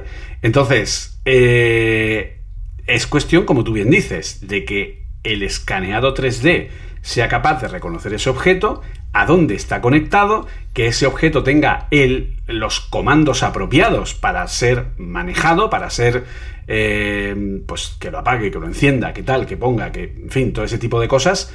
Todo eso tiene que tener, obviamente, una pro- preprogramación hecha. eh, porque, claro, yo, por ejemplo, eh, si yo tengo la, la webcam, la webcam tiene un comando de enciéndete y uno de apágate, pero eso está limitado a el software propio de Logitech en este caso. Pues yo tendría que conocer ese software, ser capaz de comunicarme con ese dispositivo, eh, hacer lo que tenga que hacer en ese sentido, en fin, o algo tan simple como decir, eh, pues como tú has comentado, ¿no? Dame el batido que mm, de, ¿no? El batido este de No recuerdo. que se tomaba para Sí, para, la, intoxicación esta con... Sí, para la intoxicación que le daba de no recuerdo qué material era. Pues eh, bueno, pues eh, ese, ese batido tiene, efectivamente, tiene que reconocer cuál es el batido. E incluso yo entiendo que el batido hasta puede que hasta se lo prepare Jarvis. Sí, yo creo que Vale, sí. o sea, tiene tiene pinta de que eso- sí. Pero claro, aquí, aquí volveríamos otra vez a lo mismo. Es decir, esto es tan grande que no sería algo que alguien podría programar. O sea, tendría que ser el propio sistema el que sea capaz de aprender a, primero, diferenciar unas superficies de otras y, segundo, meterse en Internet, básicamente, buscar cuál es el aparatito que tienes puesto ahí y, en función de lo que encuentre en tu sistema, saber qué está haciendo y dónde y cómo y por qué. Que claro, es decir, es que volvemos a lo de siempre, es decir, el problema que tienen todo este tema de las inteligencias artificiales es que no puedes preprogramarlo. Es que es- esta, esta es la cosa, ¿no? Es decir, yo creo que además es una de las cosas que muy poquita gente entiende. Es decir, que detrás de una inteligencia artificial en mayor o menor grado, ya sea un machine learning, ya sea un deep learning, ya sea algo más avanzado como, eh, como o algo más eh, sencillo como algo como reconocer perros y gatos, ¿vale? En- en- en- desde un iPhone, ¿vale? Eso no es una cosa, es decir, lo que es el algoritmo que está funcionando no lo ha programado alguien. Es que esa es la parte que hay que entender, es decir, no hay alguien detrás porque si no, no se puede hacer. Es decir, tú no puedes contemplar, como ser humano, tú no puedes contemplar cada una de las posibilidades con las que se puede encontrar el sistema. Eso es imposible. Tienes que hacer que el sistema aprenda a encontrar esas posibilidades y en función de eso contestar y contestar correctamente, ¿no? Entonces, claro, aquí tendríamos el, siguiente eh, gran escollo, ¿vale? Para hacer todo esto. Y es que, claro, necesitaríamos un sistema de reconocimiento visual, ¿no? Como es en el, yo qué sé, como podríamos tener en, en, con el Google Fotos y demás. Es decir, que no, no, no me acuerdo, no, Google Lens se llama la aplicación, ¿no? Que pones delante de un móvil y dice, pues esto es un Samsung Galaxy tal y lo puedes comprar en estos no sé cuántos sitios por este precio, ¿vale?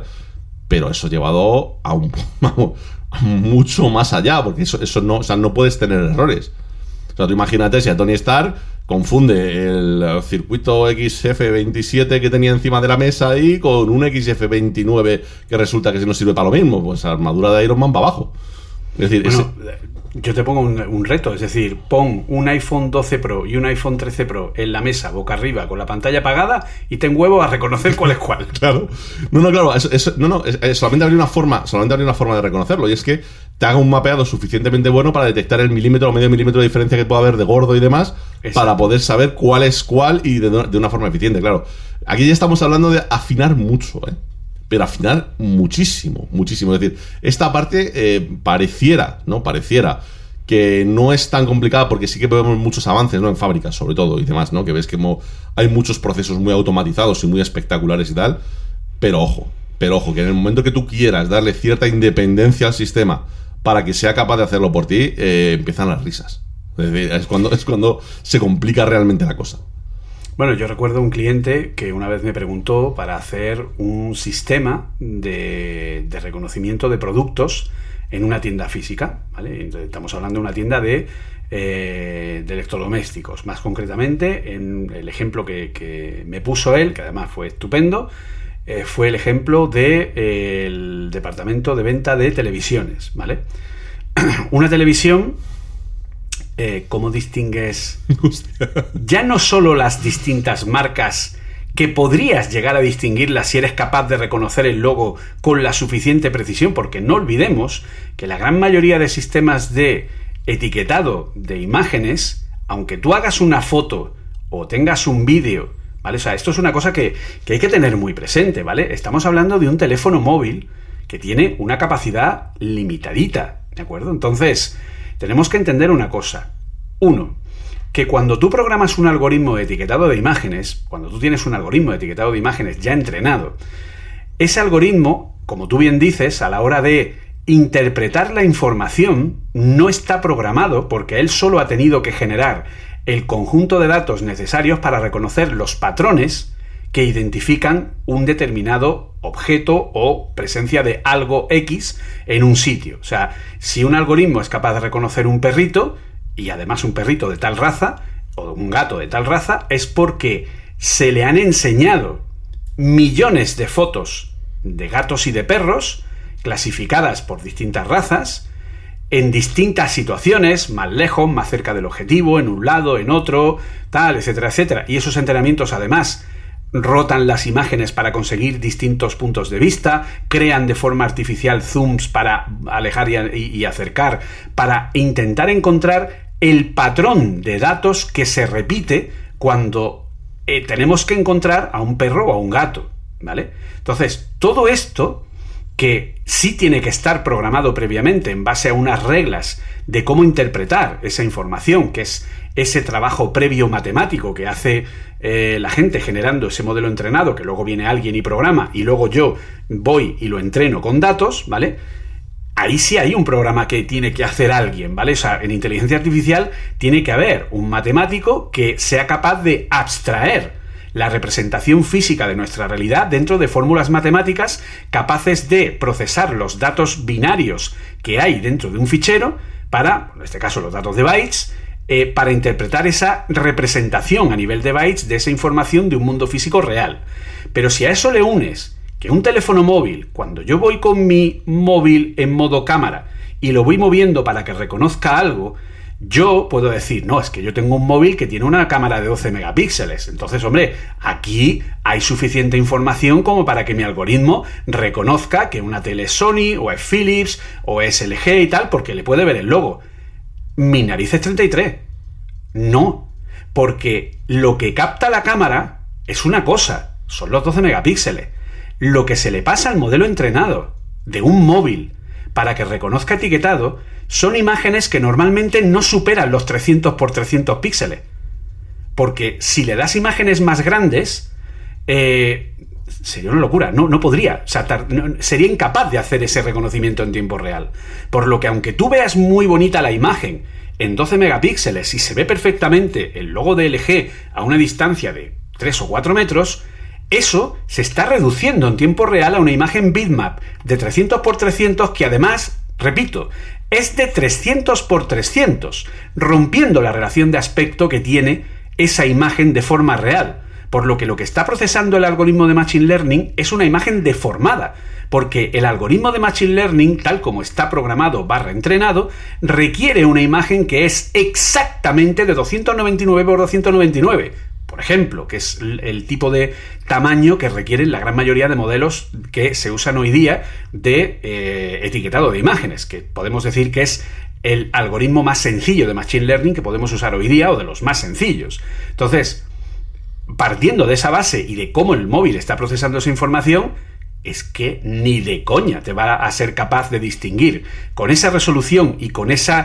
cambio de la relación de aspecto si esa tele es LG o es Sony o lo que sea, porque en su aspecto general él va a poder decirte que es una tele, eso sí, pero no la marca y bueno, ya, ni de coña el modelo, ¿vale? Por lo tanto, ahí la única solución que tienes es que poner un puñetero QR a un tamaño respetable al lado del, estante para que lo que reconozca sea ese QR o ese código concreto que tú has generado y eso esté unido a un producto concreto, cosa que en el momento en el que el jefe de tienda te cambie la tele de sitio, te va a decir lo que vale la Sony cuando está puesta la LG. O sea que eso también habría que tener cuidado en ese sentido, por lo que esto no es tan sencillo, no, no, no es una cosa tan venga, vamos a hacerlo, ¿no? En ese sentido. No, claro, o sea, decir, y, entonces el problema que tenemos es que esto que tenemos no nos vale. Primero, porque ya no es un etiquetado de imágenes lo que necesitamos. Necesitamos un etiquetado de objetos, es decir, de cosas que, que encuentre en tres dimensiones. Y por supuesto que, decir, si Jarvis funciona. Es decir, a Jarvis le hemos visto coger un extintor y darle con el extintor a, a Robert Downey Jr., quiero decir. O sea que, evidentemente, eso es una cosa que habría que, que, habría que hacer. Y que una vez más, seguramente no sería algo que se pueda programar como tal, sino que es algo que tendría que autoprogramarse de alguna forma porque no creo que sea, es decir, la magnitud de eso es, es, es brutal. Es brutal. Es decir, como veis, o sea, yo creo que cada paso que estamos dando nos lleva siempre a lo mismo. Es decir, que para poder llegar al sistema de Machine Learning o al sistema de inteligencia artificial al que queremos llegar, previamente hay que desarrollar uno para poder llegar a ese. O sea, es que ni siquiera estamos en el paso de decir, oye, con la información que tenemos podemos llegar a lo al resultado. Sino que necesitamos, con, con la información que tenemos, crear un sistema que nos cree un segundo sistema. Porque nosotros no vamos a ser capaces, ¿no? Entonces, esto ya evidentemente hace que cosas como el Alpha Code o el Copilot este famoso eh, sean imprescindibles. Es decir, para, para poder pensar en todo esto, digamos que sean herramientas que tendríamos que dar por hechas que realmente van a funcionar y que van a estar, ¿no? Es decir, porque si no, eh, todo lo demás es una fantasía a la que nunca se podría llegar bajo ningún concepto, ¿no? Y lo siguiente, si no me equivoco, ya sería el tema de realidad aumentada. Porque claro, aquí tienes a Tony Stark que dice, no, Jarvis, diseñame por favor el peto de... Y se pone así, se pone la camiseta, ¡pum! Se lo ve puesto y dice, hostia, me queda de lujo, niquelado. Espérate un segundo que el brazo, a ver, se adapta bien a la mano, todo... Tengo buena movilidad, me gusta. Hostia, a día de hoy los hologramas no existen. Quiero decir, es, es una tecnología que es ciencia ficción 100%. Es decir, lo más parecido que hay es proyectar sobre humo. Literal. ¿Vale? Es decir, pero cuando digo literal es literal, es decir, hacer proyecciones sobre humo. Así que lo más parecido que podríamos tener es el tema de la realidad mixta. Es decir, eso sería lo más parecido que podríamos tener. Es decir, no que en la realidad se proyectasen las cosas, sino que con unas gafas, unas lentillas o algo por el estilo, realmente pudiésemos ver, digamos, esa interacción de nuestra inteligencia artificial con nuestro entorno. Es decir, que nos pinte pues, la nave de los Avengers en nuestra mesa del salón diciendo vamos a entrar por aquí, vamos a hacer la operación especial llegando por no sé dónde, o que nos explique eh, cómo ha modificado la, aleación de no sé qué. Eso, si o es en una pantalla o en algo parecido a una pantalla. Es decir, claro. claro. es decir, la, la única posibilidad sería esa. Claro, de hecho, a ver, como programa ya hecho, porque volvemos aquí al, problema primigenio, es decir, una cosa es un programa que ya esté hecho, ¿vale? Yo te juego lo que quieras, a que van a tardar 0,3 en hacerte una app para las nuevas lentes de Apple, eh, en la que te mires al espejo y te veas con el traje de Iron Man, ¿vale? Y se sincronice con tu cuerpo eh, para que mm, te veas a través de esa realidad aumentada como si fueras, como si llevaras el, pues eso, el, el Mark 4 o el Mark 5, ¿vale? Perfecto, ¿vale? Eso seguro que alguien lo hace, pero eso es un, un programa que tiene un propósito concreto y está programado para ello, ¿vale? Eso no es lo mismo que decirle a Jarvis, oye, mm, diséñame esto y que me quede bien. Porque entonces no, o sea, aquí ya no estamos hablando de un programa hecho específicamente para esa tarea, sino que ese programa está creado, está programado en base a una serie de demandas que, como tú bien has dicho, requeriría un algoritmo que eh, GitHub Copilot no es capaz de hacer, ¿vale? Porque GitHub Copilot básicamente lo que hace es algo muy parecido a lo que haría a lo que haría más básicamente el, el propio GTT3, ¿vale? De hecho es que GitHub Copilot, Sí, sí, Copilot es- está, está basado, en en eso. GPT-3. Es decir, lo que está haciendo es que, igual que GPT-3 es capaz de traducir, ¿vale? ¿No? Es un poco la- la- lo que estuvimos hablando, ¿no? Que, que al final eh, Gepeta podía hablar en distintos idiomas y si yo le hablaba en español era capaz de contestarme en español e incluso podía llegarme a traducir encontrando la, la unión entre patrones entre distintos idiomas en base a, toda la, a todo el contexto que se le había dado previamente. Entonces, una cosa es esa traducción. Ese GitHub Copilot lo que hace es traducir de hablado, de español hablado, de inglés hablado, a código en Python o en JavaScript o el lenguaje que sea. Pero no es más que un traductor. Un traductor que ha aprendido que estas dos líneas de código hacen tal cosa que yo te puedo explicar verbalmente. Y entonces, en base a eso, más o menos entiendo que sobre lo que tú me estás pidiendo verbalmente, entonces, plum, te lo traduzco, porque es una traducción, repito, a eso. Sin embargo, AlphaCode no es así. AlphaCode tiene, para poder crear un algoritmo que está basado en programación competitiva, tiene, y estoy leyendo directamente el paper de Google, tres pasos a resolver. ¿De acuerdo? Primer paso, en base a buscar un algoritmo que represente los pasos de un alza de la creación de programas en base a una competición de programadores donde se plantee un problema, el programador tiene que resolver ese problema y crear el algoritmo más eficiente para ganar ese concurso de programación competitiva, ¿vale? Entonces, para eso Google define Primero, los participantes deben leer y entender la descripción en lenguaje natural usando, que se, se, eh, amplía en múltiples párrafos, que contiene el background narrativo típicamente no relacionado con el problema, la descripción de la solución deseada y que los competidores necesitan entender y comprender de una forma muy clara a nivel de la especificación de las entradas y salidas que tiene el programa y sus distintos formatos, para uno o varios e incluir una o más, uno o más ejemplos de parejas de entrada y salida, de ejemplos de test, ¿vale? O sea, ejemplos de pues lo que sería un algoritmo que ya te especifica de alguna manera los test unitarios que pueden dar lugar a comprender, ¿no? qué es lo que queremos obtener, ¿de acuerdo? En base a eso, ese sería solo el primer paso, que ya tela.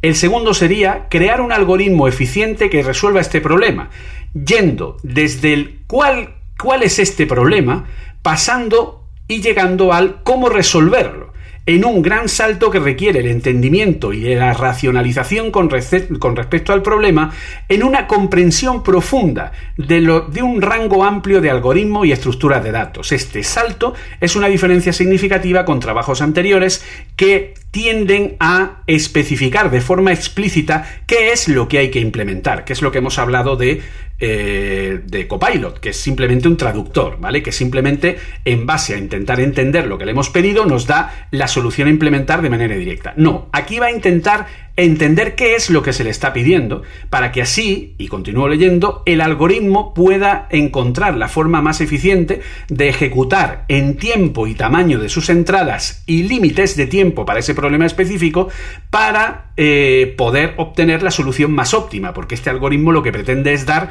la solución más rápida y óptima. No pretende que tú hagas, por poner un ejemplo empírico, un algoritmo de cálculo de una secuencia de Fibonacci en base a un cálculo continuo de forma recursiva de cada uno de los pasos que te requiere que cuando tú le pidas el Fibonacci de la sucesión, el número 20 de la sucesión, tengas que calcular de forma recursiva y en un algoritmo elevado a n ir hacia atrás y calculando para cada uno de los pasos de nuevo un montón de datos que ya has calculado, teniendo que calcular el 19 pues literalmente cientos de miles de veces porque el algoritmo recursivo está montado de esa manera, sino, por ejemplo, meterle un, eh, un algoritmo de eh, almacenamiento, memorización de funciones, que sea capaz de guardar en una caché cada uno de los resultados ya calculados para dar una solución más rápida y eficiente.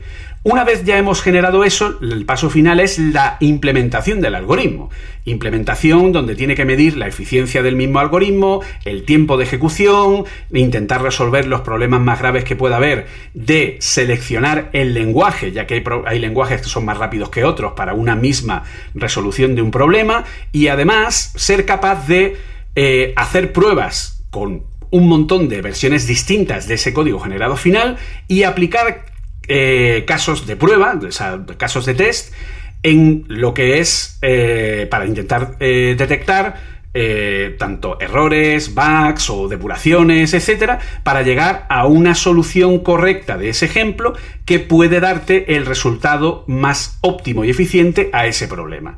O sea, y como suelo decir en, en este tipo de exposiciones, así de simple y así de sencillo. Sí, sí, es que es, una locura. O sea, es, una maldita locura. Y es que volvemos otra vez a lo mismo, ¿no? A lo que llevamos diciendo durante más de una hora. Es decir, y esto es uno de los pasos, ¿vale? Es decir, es una de, los, de las pequeñas piezas que formarían el, puzzle de, Jarvis, ¿no? De, conseguir, que al final es, es, de lo que estamos hablando, ¿no? Es decir, ¿qué necesitaríamos para poder llevar a Jarvis a la vida real? ¿no? Es decir, ¿qué haría falta realmente? Es decir, que cada vez empieza a aparecer, digamos, más plausible encontrar una gema del infinito y meterla en un sistema que empezar a hacerlo nosotros. O sea, esto, yo que o sea, cada, cada vez que, seguimos avanzando me da la sensación de que es más fácil hacerlo por el camino de la ciencia ficción que, por nuestro camino como tal. Es decir, es, es, complicadísimo, es realmente algo muy, muy difícil, ¿no? Tenemos que llegar a un nivel de la inteligencia artificial de la que deriva, de la que, de la, a la que se convierte Jarvis, una vez se ha aplicado la capacidad de procesamiento de la gema de la mente, que es visión, que tiene capacidad de amar. Sí, bueno, claro, ahí ya, ahí ya hemos dado el salto Eso ya es como, venga, va, apagamos y nos vamos a nuestra casa. Bueno, pero en realidad te digo una cosa, ¿eh? yo te digo una cosa, eso va a ser, y supongo que no tardará mucho en, en llegar, entre comillas, eso va a ser algo, algo que se va a debatir mucho, digamos, en, unos años, en cuanto estos sistemas empiecen a ser más potentes y supongo que tarde o temprano, porque no me parece una... Yo, hay, gente que no opina igual, pero... Y, y decidir en qué muñeca se va a cargar, ¿no?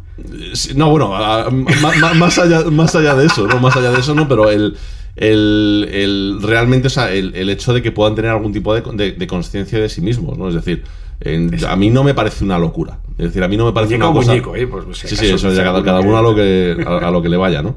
Pero claro, el, tema es que es algo que se va a debatir, es decir, porque eh, ¿dónde se van a poner ciertos límites? ¿no? Es decir, pero sobre todo límites me refiero a nivel de... Eh, ¿Se le va a considerar un ser vivo? ¿Esto va a serlo o no va a serlo? Porque claro, yo creo que tú ves algo como Jarvis, joder, es que queda bastante claro que eso sí que debería ser un ser vivo, ¿no? Tiene capacidad de expresarse. Es decir, o sea, es lo que hablábamos al principio. Es decir, lo comparas con algunas personas que conocemos y vamos que es un ser vivo. Sí, sí, efectivamente. es decir, el hombre bicentenario de Isaac Asimov, por ejemplo. Claro, es decir, es, es, un tema que yo creo que, a ver, esto, en cuanto se hablan de estos temas, rápidamente todo el mundo ya como que desconecta, ¿no? De la parte de ciencia, de la parte de realidad, y se va rápidamente a la parte de ciencia ficción. Y yo de verdad, o sea, decir, no digo que sea una cosa sencilla, no digo que es una cosa que vaya a pasar ni mucho menos pasado mañana, pero estoy convencido que es algo con lo que vamos a tener que, lidiar. ¿eh? Absolutamente. es algo que lo, tengo claro, clarísimo. Porque bueno, es una cuestión de evolución de lo que ya tenemos y llegará un punto en el que habrá que tomar ciertas decisiones muy complicadas. Muy, muy complicadas, porque claro, eh, define, ¿no? ¿Qué es, qué, qué es entender, define qué es estar vivo, define qué es conciencia, ¿no? Esto lo, lo- lo he hablado yo alguna vez, yo creo que incluso en algún podcast. Define ¿no? que es un ser vivo. Claro, o sea, decir, tal. define ¿qué- inteligencia. ¿Qué, partes tiene que tener? Define inteligencia. ¿Qué es inteligencia? Es decir, ¿qué procesos son los que hacen a algo inteligente?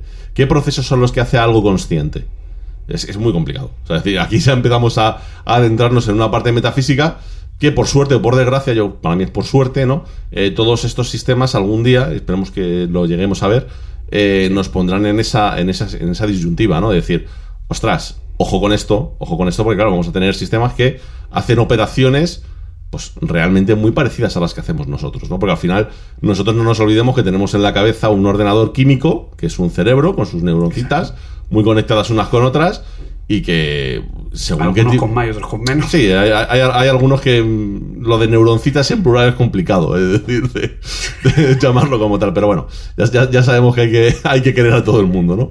Exacto. Pero, pero bueno, pero la realidad es esa, es decir, la realidad es que eh, no dejamos de tener, es decir, por mucho que, nos queramos ir a cuestiones metafísicas y queramos meterle un punto más sentimental, mm, somos un- un- unos circuitos eléctricos funcionando estupendamente. Es decir, los nervios de nuestro cuerpo es un puñetero cable.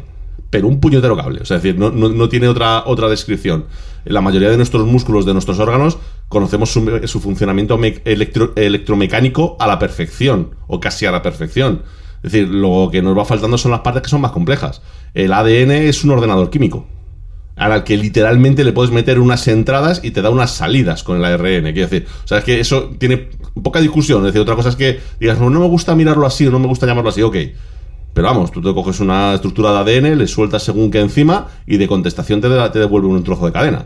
O sea, eso en mi tierra se llama ordenador, es decir, un sistema al que tú le metes una entrada y automáticamente te da una salida. ¿no? Entonces, claro, Sí, el famoso plegado de proteínas que depende de los aminoácidos que pongas, te dan un resultado distinto. Al final, eso es un algoritmo, un programa, una función. todo el sistema este de CRISPR-Cas de edición genética básicamente aprovecha esto. Es decir, es haber descubierto cuál es la entrada para poder hacer un copia y pega. ¿Sabes? Que básicamente es eso. Es que puede sonar, puede sonar muy simplista, pero es que seguro, eh, es, que es, es que es así. O sea, es básicamente haber descubierto el, la entrada para, es decir, el- la tecla para hacer copia y pega. Es decir, es, tal cual, es tal cual. Es decir, es, es haber encontrado esa combinación para que un sistema funcione como tú quieres, ¿no? Entonces, claro, eh, fijaos lo que llevamos hablando durante ya pues, una hora y veinte, estoy viendo yo aquí en la, en la, en la grabación, ¿no? Es decir, eh, todos los sistemas de los que estamos hablando, por un lado, eh, tienen un nivel de complejidad equivalente a lo que somos capaces de hacer nosotros, incluso por encima, me atrevería a decir. Porque nosotros, yo no soy capaz de reconocer cualquier aparato del mundo.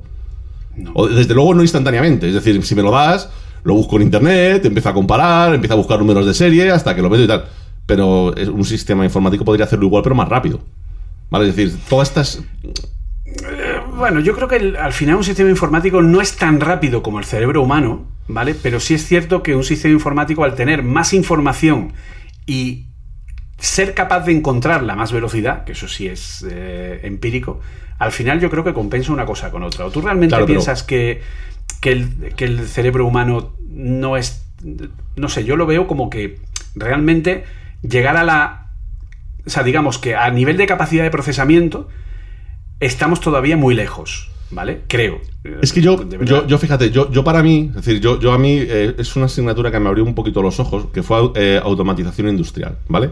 En esa asignatura, eh, tú lo que, lo- lo que aprendes básicamente es automatizar, ¿vale? Automatizar procesos, es decir, desde los más simples a los más complicados, ¿no? Entonces, los más simples, los primeros ejemplos que te ponen, normalmente esto lo hacen en todas las asignaturas, de todas las universidades, de todo el mundo, te ponen ejemplos que normalmente no tienen ni que ver con la asignatura, ¿no? De, vamos a automatizar el proceso de, por poner un ejemplo idiota, ¿no? De eh, cruzar un semáforo. Bueno, pues te pones en el sitio, miras, compruebas si está en verde. ¿Está en verde? No. Esperas. Vuelves a mirar X tiempo después. ¿Está en verde? No.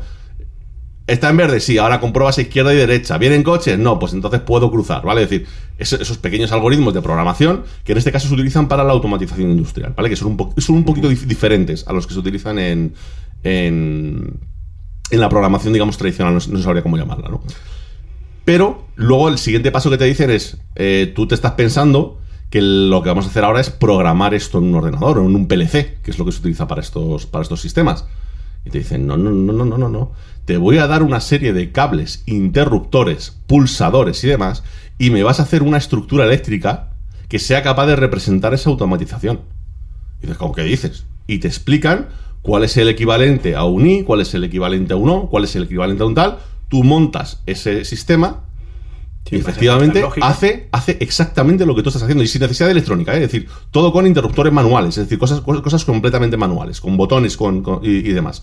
Claro, ahí te das cuenta de dónde podría estar la diferencia entre un ordenador y, y tu cabeza, ¿no? Es decir, que un ordenador utiliza más unos procesos informáticos como los que tú ves después, ¿vale? En un PLC, es decir, en un PLC te ponen a programarlo, en un, System 5 o en un System 7, te ponen a programarlo, y claro, la programación es muy chunga, pero se parece más, bueno, poco, pero se parece más a la programación de toda la vida. Es decir, tienes que ir metiendo manualmente unas entradas de memoria, tienes que ir metiendo manualmente unas comparaciones, en función de la comparación haces una- un guardado en memoria, en función de ese guardado en memoria haces otra comparación, y con eso resuelves el problema de automatización. Pero claro, te das cuenta que dices, ojo, porque en realidad es más rápido mi sistema analógico que mi sistema digital. Otra cosa es que, bueno, evidentemente, es mucho más cómodo el digital. Es decir, tú el digital puedes hacer lo que te dé la gana. Es decir, nos daban además el ordenador con una salida así, con 40 entradas salidas, que puedes utilizarla como te dé la gana, tipo Arduino. ¿Sabes? Es decir, te lo ponían ahí, te ponían todo tipo de cacharros y te decían, venga, prográmate el equivalente a una lavadora, que tenga ciertos programas, que tenga cierto no sé qué, y tú te ponías allí, primero te pensabas cómo era el programa, lo convertías luego en el System 5 o lo, que sea, pum, lo metías, lo ponías a funcionar, coño, aquello funcionaba, era maravilloso. Si querías hacer lo mismo en el, en analógico, aquello era farragoso que te cagas. Ahora, hay una cosa que te queda clara desde el minuto uno. El digital puede fallar, el analógico no falla. Es decir, ese es, ese es perfecto. Quiero decir, no, no, no tiene historias. Pero claro, no es práctico. Entonces, yo la sensación que siempre he tenido realmente, realmente es que eh, nuestro cerebro, digamos que es la versión analógica, por decirlo de alguna forma, de lo que nosotros eh, conocemos como un ordenador. Es decir, ese multiconexionado que tienen las neuronas, es decir, y eso te lo, te lo digo desde una apreciación personal, sin ser neurocientífico, no lo sé, es decir, no, no puedo afirmar lo que estoy diciendo. Pero yo, haciendo una, una analogía, para mí esa es la diferencia que hay. Pero claro, cuando también ves esa diferencia, te das cuenta de que realmente a nivel de capacidad es la misma. ¿Vale? Y a nivel de velocidad es bastante similar. Es decir, te das cuenta de que los pasos extra que estás dando en la parte digital no son tantos realmente. Es decir, ni el tiempo que tardan en ejecutarse es tan distinto. Es verdad, estás compitiendo en una velocidad prácticamente como la de la luz, ¿vale? Que es la que, la que opera en el sistema analógico contra una velocidad de, procesa- de procesamiento en hercios. Pero claro, cuando luego pones en perspectiva la diferencia que hay, la diferencia no es grande. La diferencia no es ni mucho menos grande. Donde sí que está la diferencia es en la capacidad de lo que puedes hacer. Entonces, ahí es donde una máquina puede darnos sopas con ondas. Es decir, sí, a lo mejor nosotros tenemos ese punto extra de velocidad a la hora de procesar lo que estamos haciendo. Pero lo que no tenemos es capacidad de ampliación. No tenemos capacidad de automodificación. Yo todavía estoy esperando que me conecten como en Matrix el pincho en la cabeza y me digan, venga, ya sabes, no te voy a decir Kung Fu, pero ya sabes Python, ¿vale? Por ejemplo, es decir, est- est- esta- estaría bien, ¿no? O ya sabes, yo qué sé. Ya, ya, lo- ya lo sabes más que puede hacer, ya Objective sabe hacer C. Julio, Julio, ya sabes Objective C, tío, a programar pero al revés, o sea, que, es- que eso es otro mundo, ¿sabes? La leche. Es, es- es- es la leche, tú imagínate, ¿no? Esa es, esa es la parte en la que Se me nosotros... acaba la academia. No, no, claro, hombre, no, hombre, el curso que se pincha, coño. Tú serías el. Ah, claro, yo soy el que programa lo que se pincha, Claro, claro, tú llegarías, le pincharías en la cabeza y le dirías, venga. Efectivamente, ¿no? Entonces, al final, o sea, al final la, la diferencia va por ahí. La diferencia va por ahí. Entonces, para mí es lo que te digo, es decir, llegaremos a un punto complicado por eso. Es decir, porque para mí no veo mucha diferencia entre una cosa y la otra, más allá de que sí, una tiene eh, no sé cuántos millones de años de evolución, que son nuestras cabezas, frente a una cosa que tiene escasos 40 años. Estaría bueno que ya los hubiésemos adelantado. Pero vamos por el camino. Vamos por el camino. Es decir, solo tienes que ver en, en ciertos juegos y tal cómo no dan sopa con ondas los, los- los sistemas automáticos. Efectivamente. Y aquí es que, claro, al final eh, nos encontramos con, pues, pues eso, como hemos comentado, con un montón de problemas de, pues eso, si unos, si, si vamos a suponer que me parece apropiada la, la, digamos, la, la asimilación, ¿no? La, la asemejación. Vamos a suponer que efectivamente nosotros somos circuitos analógicos y lo que estamos creando son circuitos digitales. eh, pues eso, eh, yo siempre, de alguna forma, me, acuerdo ¿no? de, de la película del, del hombre bicentenario, ¿vale? Que básicamente llega un momento en el que el propio, el propio robot, ¿vale? Es capaz de, el propio Andrew, no me acuerdo del nombre, es capaz de definir, eh, o sea, es capaz de crear, eh, ¿cómo se llama esto? Eh, órganos artificiales, ¿vale? Órganos artificiales que son capaces de sustituir, pues eso, a un corazón, a un hígado, a un páncreas o lo que sea, ¿no? Cuando tienes uno que es defectuoso. Y llega un momento en el que es muy normal que la gran mayoría de los seres humanos, cuando se les degrada el, el, órgano, pues se le cambie. Entonces, hablando con su amigo, el inventor que le proporciona su primer aspecto más, eh, más humano, ¿no? Más eh, de androide Claro, le dice, no, no, es que, a ver, ¿por qué yo no puedo ser considerado un ser humano? Entonces, ¿tú qué eres? Tú podrías llamarte una máquina porque tú llevas la mitad de tus órganos internos están sustituidos por esa versión electrónica que yo he generado, que es la que yo tengo en todos los organismos, en todos los órganos míos. Entonces, ¿por qué, qué te hace a ti ser humano y yo no puedo ser considerado un humano? ¿Vale? Cuando llegamos a ese nivel de, paradigma, ¿vale? O cuando te puede pasar, pues como la película de, de, de Her, ¿vale? Donde la, inteligencia artificial llega un momento donde es capaz de comprender de alguna manera el, funcionamiento de la psique humana y es capaz de crear una asociación con otras inteligencias para de alguna manera decidir, como si fuera un padre o una madre, eh, digamos, como cuidar ¿no? de, ese ser humano que está muy perdido eh, y llegar a un nivel más alto que nosotros mismos. Es decir, es que llegamos a un punto en el que dice, hostia, esto, espérate, ¿no? Sí, sí, o sea, al final. Es, esto es una cosa que yo he hablado mucho en, mis vídeos de YouTube, he hecho podcast sobre ellos a montones, ¿no? Es decir, y uno de los puntos es el que has mencionado, ¿no? Es decir, ¿dónde está el límite? ¿Cuál sería el límite? Es decir, ¿quién, quién, mejor dicho, ¿quién se atreve a establecer un límite? Porque claro, es decir, eh, yo siempre lo he dicho, ¿no? Eh, pierdo un brazo, me ponen uno a lo mm, Skywalker, estupendo. Soy soldado de invierno y me ponen el brazo de. Me ponen un brazo estupendo que digo, hostia, este funciona casi mejor que el mío, ¿vale? ¡Pum! Se me revienta un oído. Me ponen un chip y escucho incluso en frecuencia. Si quiero, puedo escuchar la radio tranquilamente, ponerme un Bluetooth para escucharme un podcast mientras voy caminando por la calle. Y lo tengo directamente. Efectivamente. O si no, lo mismo con un ojo. Lo, mismo con un ojo. Es decir, o sea, alguien considera a alguien que lleva un implante en un ojo que no es humano, es, es ridículo, ¿no? Es decir, no tiene más. Eh, ya hay pequeños implantes, muy pequeños, pero ya hay pequeños implantes que son capaces de, mm, eh, digamos, eh, darte señales eléctricas para estimular ciertas zonas del cerebro en ciertos momentos para activarlas y demás. Esa persona ha dejado de ser humano, ¿no? ¿Dónde está el límite exactamente? Es decir, ¿qué pasa? Que hay un porcentaje. Es decir, cuando ya he sustituido un cierto porcentaje de, de mi fisionomía, ya no soy humano. Es que eso es muy difícil de, estimar, ¿no? Entonces, a medida que vamos eh, pareciéndonos, a medida que se va evolucionando, yo para mí, yo, lo llamé en un vídeo, ¿no? Yo, yo, siempre dije que para mí todo este tema de las inteligencias artificiales, ¿no? Jarvis, en este caso que estamos hablando, yo le puse un, un, nombre. Yo lo llamé el Homo facticius, que viene del latín, que es el, el, sería como el humano fabricado. Yo para mí, todas estas inteligencias artificiales son la evolución del ser humano. Si somos nosotros los que a través de la naturaleza, porque el silicio no sale de... no sé si me explico. El silicio está en nuestro planeta, lo cogemos del suelo. O sea, es decir, es, que no es... para empezar, no me gusta separar natural de artificial. Porque no veo la diferencia entre yo haciéndome una casa o un pájaro haciéndose un nido. Es decir, es básicamente lo mismo. Es decir, cada uno a nuestro nivel, cada uno como podemos. Es decir, pero cada uno, pero básicamente estamos haciendo lo mismo, ¿no? Es un poco lo que digo, ¿no? Es decir, para mí es como eh, la evolución del ser humano. Es decir, nosotros, ya, como acabo de decir, es decir, estamos cogiendo cosas de la naturaleza, estamos utilizando nuestro intelecto, nuestra mente, nuestra forma de trabajar, porque al final programar no es más que mirarnos a nosotros mismos, separar las tareas como nosotros mismos las separamos y ponerlas ordenaditas como a nosotros nos gustan que estén ordenadas. Y a partir de ahí hacer que un sistema vaya ejecutando eso que estamos haciendo, ¿no? De alguna forma, para mí, todos estos sistemas son nuestra evolución.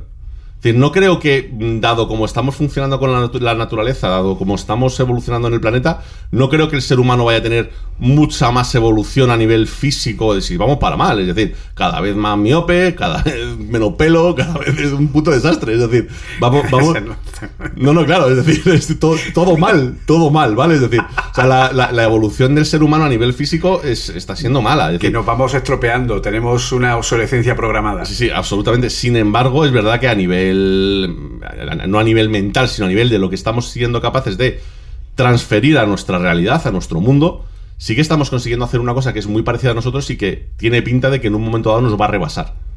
Entonces, eh, para mí esto es Jarvis. Jarvis no deja de ser, pues eso, lo que yo llamé en su día el Homo facticius, es decir, la evolución del ser humano, es decir, sin más. Es decir, otro animal. Lo que pasa que un animal, pues que estará basado en silicio o en vete tú a saber qué. Es decir, ¿desde cuándo nosotros, es decir, desde cuándo hemos discriminado nosotros a un animal por en qué material está hecho su cerebro? Nunca, jamás. O en qué material está hecho. Es decir, por- para ti es menos animal una una, una hormiga porque este, el- tenga un cuerpo hecho del ¿cómo se llama? el ma- ma- material este, el, que, que ¿no? El bueno, el, ma- el material este súper duro que tienen las, las hormigas en el cuerpo.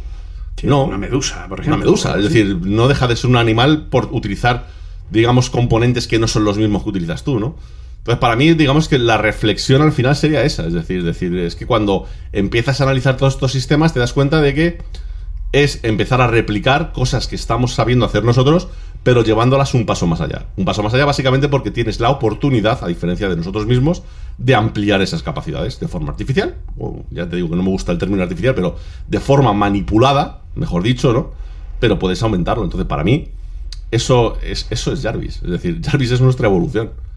Y Sí, sí, sí. Además es que estaremos hablando, por ejemplo, eh, te pongo un ejemplo empírico. Eh, yo, por ejemplo, puedo ver que eh, el lenguaje Swift, ¿vale? Es un lenguaje de programación que tiene sus capacidades. Yo puedo aumentar las capacidades de ese lenguaje usando el propio lenguaje, ¿vale? Retroalimentando eso. Si eso lo llevo a un mayor nivel, ¿qué es el Machine Learning? Es la representación de lo que nosotros entendemos como nuestra capacidad de aprendizaje, razonamiento y entendimiento, extrapolada a unos algoritmos en base al lenguaje que hoy día somos capaces de utilizar. Pero hace mm, 40 años no existía la programación funcional, por lo que no existía una forma, o sea, la forma de representar es un poco... Vamos a a un poco a ir para atrás, ¿no? O sea, era una cálida tarde de verano en la antigua Grecia, cuando un señor llamado Charles Babbage dijo, voy a hacer una máquina analítica, que luego nunca llegó a hacer, nunca se llegó a construir.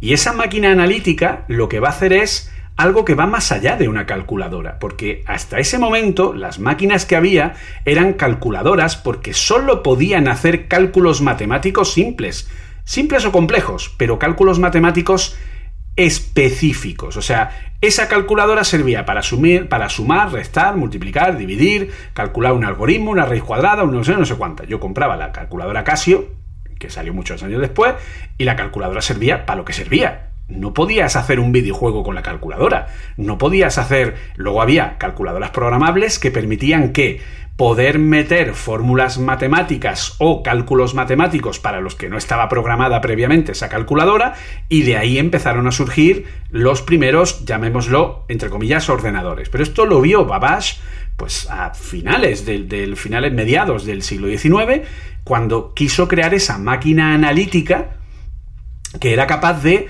digamos, hacer cosas más genéricas. O sea, fue la base de lo que hoy día conocemos como la computación. Es una máquina que no tiene un propósito concreto, sino tiene un propósito genérico para que pueda servir para cualquier cosa que se me pueda ocurrir.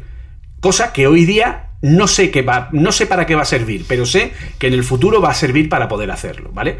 Hace 50 años no existía la realidad virtual mm, y de pronto hoy puedo usar un sistema informático en base a su, a su capacidad para hacer realidad virtual, ¿vale? Esto es un poco, un poco la idea. Pero, ¿qué problema tenía Babás? Que no sabía cómo decirle o cómo expresarle a esa máquina analítica genérica qué tenía que hacer. Es decir, no conocía el lenguaje, no conocía cómo transmitirle desde nuestro mundo al mundo de la máquina ese, esa comunicación, ese lenguaje. ¿Cómo le digo yo a esta máquina que me haga un algoritmo para calcular tal cosa? Ese era el gran problema. ¿Por qué? Porque no existía la programación. Ahí es donde entra Ada Lovelace, que fue la que, haciendo una traducción del ensayo de esa máquina analítica al francés, en un artículo de, creo recordar que fueron 15, de 15 o 16 páginas de lo que es el estudio de esta máquina analítica, prácticamente duplicó o triplicó el número de páginas de esa traducción en base a notas a pie de página de la traductora, explicando y exponiendo una forma que ella había visto a nivel de lógica matemática de cómo podía crearse una forma de comunicarse con esa máquina para que esa máquina entendiera lo que queríamos hacer y lo fuera capaz de desarrollarlo sobre la base que esa máquina tenía. ¿Vale? Ese es el inicio de la programación, es el inicio de cómo genero yo una manera de poder expresarle a una máquina lo que quiero hacer en un lenguaje que sea capaz de entenderlo. Entonces, eso hoy día no ha cambiado en los últimos, mm, pues, ciento y pico años, ¿de acuerdo? Casi 200. Vamos camino de... ¿Qué pasa el día que encontremos una forma distinta de poder comunicarnos o una forma más amplia de poder transmitir o traducir lo que nosotros queremos hacia una, lo que sea, genérica, que nos permita hacer cosas a otro nivel, ¿vale? Un poco como lo que estuvimos viendo con la computación cuántica, pero eh, llevado a una interfaz de comunicación que no esté basada en esa... Es que todo lo que estamos manejando hoy día sigue estando basada en eso que definió Ada Lovelace en el siglo XIX. Más potente, más rápido, más tal, pero la base de eso es la misma, no ha cambiado, ¿vale? Y como he comentado, años después se incorpora un paradigma de programación funcional que nos permite expresar un algoritmo, o sea, expresar unas fórmulas matemáticas y unos cálculos matemáticos de trabajo con funciones que antes no se podían expresar de una forma sencilla y era demasiado costoso, incluso en algunas ocasiones no se podía. Es decir, ya no estamos hablando solo de la necesidad de la mejora en lo que tenemos hoy día, sino también tendríamos que plantearnos la mejora de cómo se hacen las cosas, ¿vale? Porque claro, también puede ser que en la mejora de, ese, de esa comunicación, pues haya también un paso importante en la evolución, porque ya hemos dicho que hoy día, teóricamente, no se puede generar la singularidad, no se puede generar la conciencia, eso dicen, a nivel teórico, con la tecnología que tenemos hoy día y con la forma con la que nos estamos comunicando con las máquinas. Pero... Mm, ¿Y si encontramos otra forma distinta? ¿no? Es un poco ahí, un poco dejar esa pregunta ¿no? en el aire, tal vez. Sí, de hecho, de hecho al final, esta, esta pregunta que estás comentando es ese primer paso que estamos hablando de cada una de las tecnologías que necesitaríamos. Es decir, esa primera conversión automática de realidad a mundo máquina, por decirlo de alguna forma. Es decir, nos ha quedado claro que sí, yo puedo categorizar un tipo de animal o un par de tipos de animales muy bien, pero cuando tiene que ser cualquier tipo de animal, bien vienen los problemas, ¿no? Es decir, no sé cómo decirle a la máquina que tiene que hacer eso. Lo mismo con el tema del lenguaje, es decir, no sé cómo decirle que tiene que saber entender lo que le estoy diciendo, ¿no? Es decir, al final, ya os digo, es decir, ese es el paso que falta realmente todo lo demás yo son cosas que veo posible, posibles, más allá de lo que hemos hablado de todo el tema de consumos, de lo que necesitaríamos y tal. Pero a nivel teórico, digamos que el segundo paso de todo lo que estamos hablando yo lo veo muy posible. El que es complicado es el primero, que es justamente lo que está diciendo, es esa conversión de nuestro mundo al mundo este de las, de las máquinas, por decirlo de alguna forma, para que puedan entenderlo. Sí, si supiéramos mejor cómo funciona el cerebro y cómo son esos procesos de capacidad de entendimiento, pensamiento, etcétera, etcétera, si entendiéramos mejor cómo funciona nuestro cerebro, tal vez podríamos llevar eso a, lo que es a plasmarlo, ¿no? De otra manera. Al final lo que estamos haciendo es intentar representarlo de la manera que conocemos. Pero ya por ir un poco cerrando, ¿vale? Que ya va la cosa. Se, se, ha quedado buena tarde, ¿eh? Se ha quedado buena tarde, efectivamente. Eh yo te plantearía otra cosa que no hemos tocado, ¿vale? Y que creo que tú vas a saber mejor que nadie exponerlo. Y es, sí, sí, yo le digo a Jarvis que eh, me haga el batido, que ya lo hemos comentado, pero que me haga una pieza de un traje, eh, es decir, que me haga algo tangible, que me haga algo físico, que sea capaz de, en base a o sea, una impresión 3D a, a lo, a lo puto bestia, básicamente. Sí. Sí, sí, ¿Eso claro. cómo se resolvería hoy día? No, bueno, es- eso realmente, fíjate lo que te digo, realmente esa no sería una parte excesivamente, entre comillas, excesivamente complicada. Es decir, eh, la parte difícil que aquí vendría es el hacer que la máquina decida cuál va a ser el método de fabricación o cuáles son los distintos pasos del método de fabricación, ¿no? Que es lo que a día de hoy, por ejemplo, no hace ningún software. Es decir, los softwares, tú le puedes decir, mira, tengo esta pieza, dime cómo hacerla en un torno, y te lo dice. Dime cómo hacerla en una impresora 3D, y te lo dice. Dime cómo hacer, pero si tú le dices, oye, esta pieza, ¿en qué la? ¿La hago en un torno? ¿La hago en una fresadora? Eh, ¿Le paso una rectificadora? ¿Qué, qué tengo que hacer? Te dicen, bueno, piénsalo tú, ¿qué paso está? ¿Qué paso te pagan? A mí, dice, a mí no me gustan las fresas, prefiero la naranja. Efectiva- efectivamente, ¿no? Es decir, eh, pues bueno, pues se, se- se- se te, se te queda esa cara, ¿no? Cuando, cuando intentas resolverlo de esa forma, no se puede, ¿no? Entonces, esa sería la, la parte a resolver.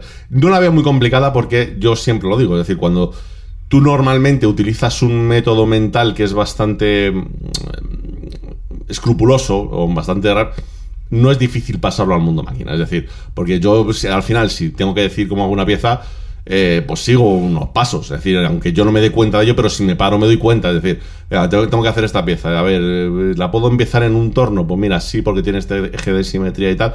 Venga, pues el primer paso lo haría en un torno. Ahora, para hacer estos dos agujeros, lo suyo es meterlo en una fresadora, pero hostia, este agujero tiene que ser cuadrado, pues entonces tengo que hacerle un electroescariado. Vale, eh, y de aquí, pues mira, estaría bien por meterlo en un CNC para que me haga estos recortes. Bueno, yo, yo creo que al final ese proceso sí se podría replicar fácilmente, ¿no? Es decir, distinto es, claro, el, poder disponer de todo eso y de una forma, claro.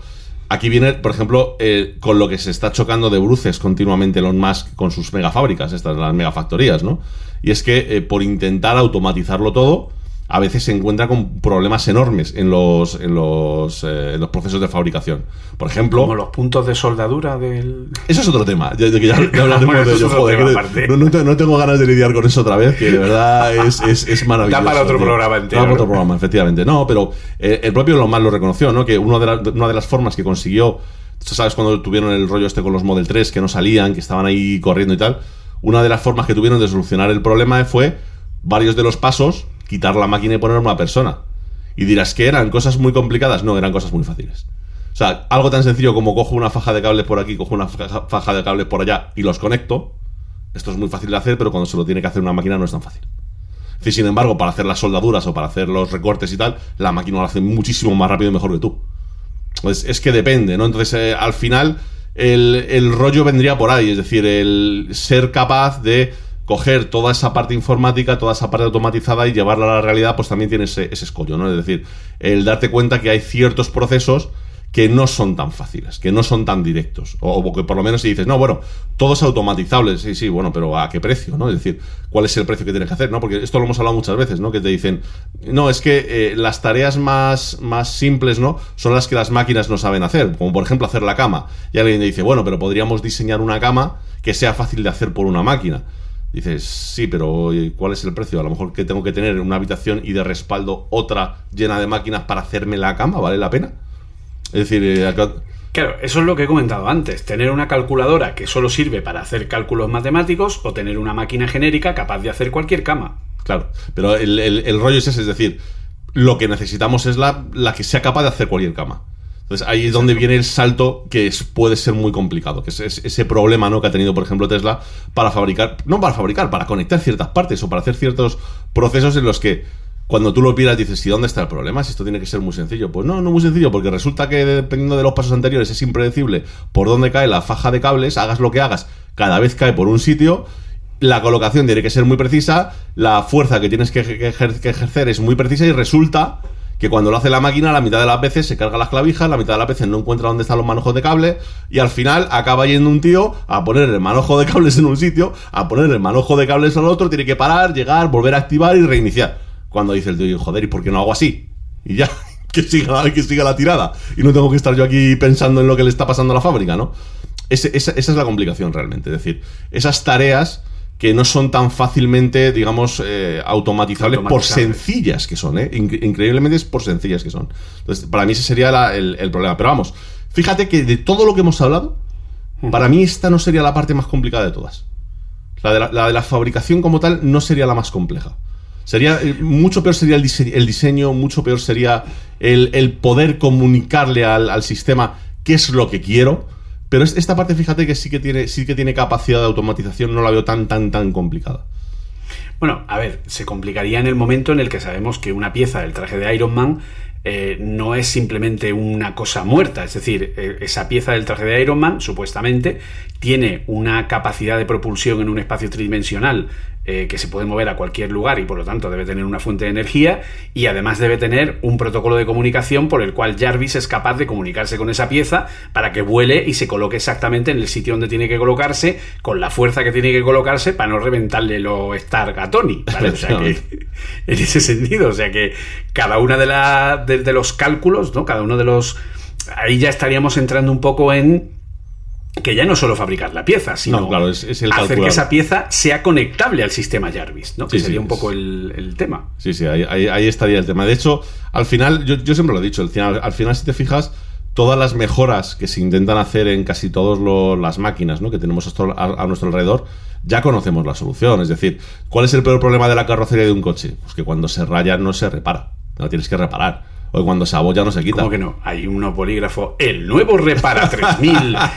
Rápidamente le hará el cambio. Vemos cómo rayamos con este cuchillo y luego Repara 3000 Power te lo repara al momento. Y si compra en los últimos, en la próxima media hora, le enviamos dos por el precio de uno. Bueno, pero Sí, ¿no? pero- sí, pero, pero, pero básicamente nosotros tenemos. Pero no, ¿verdad? Sí, pero No no, efectivamente. Pero nosotros tenemos un sistema que, que conocemos, se llama la piel. Nosotros nos rayamos, es decir, nos pegamos un cortecito y a la semana no está. Es decir, nuestra piel se ha, se ha pegado, se ha regenerado, tienes eh, como mucho, en el peor de los casos, una pequeña cicatriz y ya está. Es decir, si es lo suficientemente profundo, te puede quedar la cicatriz. Sí, pero, pero, pero, es, pero es a lo que voy a decir. Todos esos sistemas automáticos de saber, por ejemplo, imagínate, ¿no? Es decir, ahora molan mucho los coches porque llevan unos medidores de presión en las ruedas y sabes cuándo has pinchado. Eh, Nosotros tenemos un sistema nervioso estupendo que cuando te pinchas un pie con, un- con algo lo notas rápido. Es decir, pegas el grito correspondiente, me cago en todo que he pisado una pieza de Lego. Que eso es la, la, la estructura más rígida del universo, ¿sabes? Lo Radi- dices como si te hubiera pasado en algún momento. no, que va, jamás, jamás de los jamás.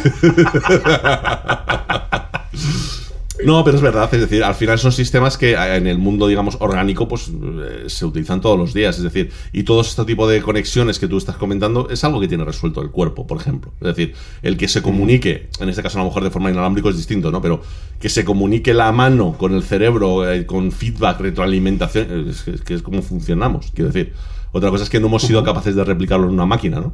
No estamos siendo capaces, porque al final estamos viendo que para eso pues tendríamos que tener un nivel de precisión y un nivel de tamaños, pues como nuestro sistema nervioso. Es decir, al final llegamos a eso, ¿no? ¿Cómo haces que cada pieza esté independiente, viva, se pueda... Pues siendo una célula, o sea, es decir, básicamente, ¿no? Entonces, al final un sistema orgánico pues no deja de ser más que una evolución muy bestia de lo que estamos haciendo actualmente. Es decir, pero bueno. Y buena tarde se ha quedado, Julio. Muy buena tarde, Se ha ¿eh? quedado buena tarde, sí. Dudábamos si podríamos llegar a la hora y media, ¿no? Os prometo de verdad que la única preparación que hemos hecho para este programa es decir, hablamos de Jarvis, vale. De verdad. Ya está. prometo. Ya está, ya está. No, no, no, Todo lo demás más. ha surgido en tiempo real. O sea, la alguno dirá, no, pues ta- nos han leído el paper de AlphaCode. Y claro, mientras eh, Oliver estaba hablando, yo he entrado en Google, he buscado, pim, pim, pam, pam, he buscado la referencia, pa, pa, pa, pa, y cuando me ha tocado he dicho, mira, tal, he dejado ahí la información en tiempo real y la he soltado cuando era necesario. Y así, pues, ya está. O sea, No- ha sido no todo no en está real mal, no time. está mal. Ha sido un intento de, de, de demostrar si somos capaces de llegar a Jarvis o no. Claro, efe- efectivamente. Oye, oye, no te vayas tú a creer eh, que hemos hecho much- muchas tareas simultáneas eh, aquí con la tontería, ¿eh? Sí, sí, O sea, sí. no está mal, no está mal. Al final, yo creo que un poco por, por cerrar, ¿vale? De alguna manera, ¿vale? Ya lo que es el, el programa, ¿vale? Yo creo que la, la conclusión sería que, que es muy bonito soñar con la ciencia ficción fantástica, ¿no? Pero que al final, bueno, puede ser que algún día en la evolución de todo esto, obviamente hace 10 años pensar en un Yepeta hubiera sido algo de, tú estás loco, ¿cómo va a haber alguien que sea capaz de, decirte dentro de un, de un, contexto de conversación eh, si Ender es o no un genocida o si le gusta el cocido de la bola, ¿vale? O sea, hace 10 años te hubieran dicho, esto no, eso cómo se puede hacer, ¿no? Y hoy día, pues se puede hacer, o la, o la predicción del, también lo que hemos comentado, ¿no? de esas eh, máquinas biológicas, ¿no? que son las proteínas en sí, de cómo poder predecir eso y que ha dado lugar incluso pues, a las a la técnica para generar estas vacunas de, esta que han servido para esta eh, enfermedad que tenemos ahora, esta pandemia, que parece que ya está la cosa un poco parece, ¿no? Así hablando con tal, parece que podríamos estar viendo luz al final. La, quinta vez que parece que, se termina. Parece que, en fin, a no ser que de pronto aparezca la variante ZPI alfa 24J3, que pero bueno, parece que la cosa se está empezando a solucionar y estamos empezando a volver a una especie de vida normal, ¿no? Pero bueno, parte de eso lo tiene que ver pues este tipo de, de trabajos, ¿no? Entonces, eh, Sí, hay un camino, hay una evolución, pero estamos tal vez a un 2, 3, 5% como mucho, ¿no? Del, camino, diría yo. No sé cómo lo ves tú. Sí, pero fíjate lo que te digo. Es verdad que debemos estar en ese porcentaje, pero eh, tenemos que tener en cuenta que nuestra evolución tecnológica es logarítmica. Entonces, un 2-3% del camino no significa que sea un 2%, un 2 o 3% del tiempo en el que vamos a recorrer ese camino lo que hemos tardado en llegar a este 5% no es lo que vamos a tardar en conseguir el siguiente 5%. Claro, efectivamente. es decir, la, cosa va un poco por ahí. La, cosa es que al final estamos creciendo de forma muy rápida, muy exponencial. Estamos viendo avances de cada, día. O sea, es que no te da tiempo. Es decir, nosotros ya lo, estamos viendo. no nos da tiempo a preparar un podcast, a hablar de un tema que para cuando vamos a sacarlo, a las dos días, tres días, sale una noticia que dice, bueno, pues se acaba de dejar obsoleto el podcast que sacamos ayer. Básicamente. Nos está pasando, es decir, esto está pasando que realmente. Se lo digan al pobre Carlos que no le da la vida para sacar un vídeo nuevo. Claro, es, decir, o sea, decir, otra cosa no, pero trabajo tiene asegurado, quiero decirte, porque es que es no parar. Sí, totalmente. No parar, decir, hoy estás diciendo, bueno, no, bueno, realmente no hay que preocuparse mucho por los sistemas de programación automática, porque con eh, eh, Copilot realmente es una pequeña ayuda. Una semana después, bueno, pues acabamos de sacar un sistema de DeepMind que resulta que sí que lo hace bastante mejor. Sí podemos empezar a decir, oye. Y en, el tiempo, y en el tiempo que estás, estaremos discutiendo si este sistema realmente reemplaza o no, te sacan uno que realmente te lo reemplaza y dices, bueno, pues hasta aquí, ¿no? Es, es un poco lo, que estamos viendo, ¿no? Que va muy deprisa. Muy, al punto de no dar tiempo. Es que no da tiempo muchas veces a comentar la jugada. Es que estamos llegando a ese punto, en, estos temas estamos llegando a ese punto. Es decir, a no poder comentar la jugada. Es decir, yo estoy seguro que, le mencionamos mucho, que, Carlos no le da tiempo a sacar todos los vídeos que quiere por eso, porque cuando va a prepararlo dice, pero espérate, que acaba de salir una noticia que esto que iba a hablar, o sea, me acaba de quedar obsoleto por esto que acaba de salir. Es una, es una barbaridad. Entonces, bueno, es verdad que lo que tenemos hecho respecto a lo que hay que hacer es nada, es, un inicio, pero yo ya te digo, lo llevo diciendo mucho tiempo que estamos en ese punto de inflexión tecnológico. Eh, veremos a ver en cuánto se traduce en tiempo. Que tengo verdadera curiosidad. Ten en cuenta que además aquí hay muchos intereses por detrás a los que les conviene que todo esto funcione muy bien porque dan muy buenos resultados para básicamente donde lo utilices. Y, creo que es algo en lo que se está metiendo pasta, se está metiendo esfuerzo y creo que vamos a ver resultados en no mucho tiempo. Sí, y al final pues eh, vamos un poco direccionados a... y luego esa ampliación ¿no? de capacidades, o sea, podemos hablar, por ejemplo, de las futuras Apple Vision, que al final, en cuanto Apple entre en ese mundo, eh, es lógico y normal pensar que va a haber una inyección de capital terrible por un montón de marcas para ponerse a la altura de lo que ahora mismo harían teóricamente las dos marcas más punteras a ese respecto. Tres, vamos a poner, que serían eh, Meta, Apple y Microsoft, ¿vale? Creo yo que, bueno, y eh, podríamos hablar también de, de la gente esta de, de, la marca que nunca me acuerdo el nombre. Sí, de la, sí ya sé cuál es, se las he probado, la, Magic Leap. La Magic Leap, exacto. Pues que ahora incluso han sacado también un, un, nuevo prototipo que van a sacar en breve, que mejora aún más el anterior eh, y que ya pues a lo mejor incluso no da vergüenza ponérselo y esas cosas. pues vamos a suponer que esas cuatro compañías, ¿vale? Podrían ser las que estén mejor situadas para una nueva forma de comunicarse con la tecnología que puede dar en cuanto a interfaces, ¿vale? Pues eh, ayuda para que haya más talento, para que haya más trabajo, para que haya más ideas y para que, bueno, se puedan a lo mejor intentar resolver poco a poco pequeños problemas eh, y dar ese siguiente paso, ¿no? Como decía Ian Malcolm en Parque Jurásico, que el gran problema de la ciencia es que eh, al, al tú dar solo el siguiente paso sobre pasos que ha hecho alguien antes que tú, pues la responsabilidad por ese descubrimiento primigenio se pierde por el camino, ¿no? Entonces, al final, si tú creas dinosaurios en base a un conocimiento científico adquirido que tú no has tenido la responsabilidad para poder adquirirlo, pues eh, la responsabilidad en cuanto a lo que puede salir de ahí, ¿no? Pues entonces tenemos ese problema, ¿no? De alguna manera filosófico de, de a dónde podemos llegar, ¿no? O lo que podemos llegar a hacer eh, simplemente dando pequeños pasos hacia adelante, porque no hemos hablado nada del universo en el que nosotros estamos ahora, que en el que las máquinas, en fin, ya sabemos lo que han llegado a hacer y cómo nos utilizan como pilas, etcétera. Entonces, eso también es algo que, sí, que mucha risa, jajaja, jijiji, pero es algo que se está planteando realmente hasta qué punto es conveniente dar inteligencia a una máquina para que llegue un momento en el que diga algo así como, no, no, quítate tú para ponerme yo, que tú no eres capaz de hacer las cosas, ¿vale? Y entremos en un momento de... o que a una máquina le digas, que es la premisa de Matrix, a una máquina le digas, oye, haz esta tarea, haz esta tarea, haz esta tarea, y la máquina tenga una conciencia y te diga, hazlo tú. No, bueno, es, es, un poco la imagen que todos hemos vivido y desde un punto de vista o desde el otro, de papá quita de en medio que ya lo hago yo que voy más rápido. ¿Sabes? Exacto. Es, así. es decir, y, eso, es una realidad que yo creo que todo el mundo conoce.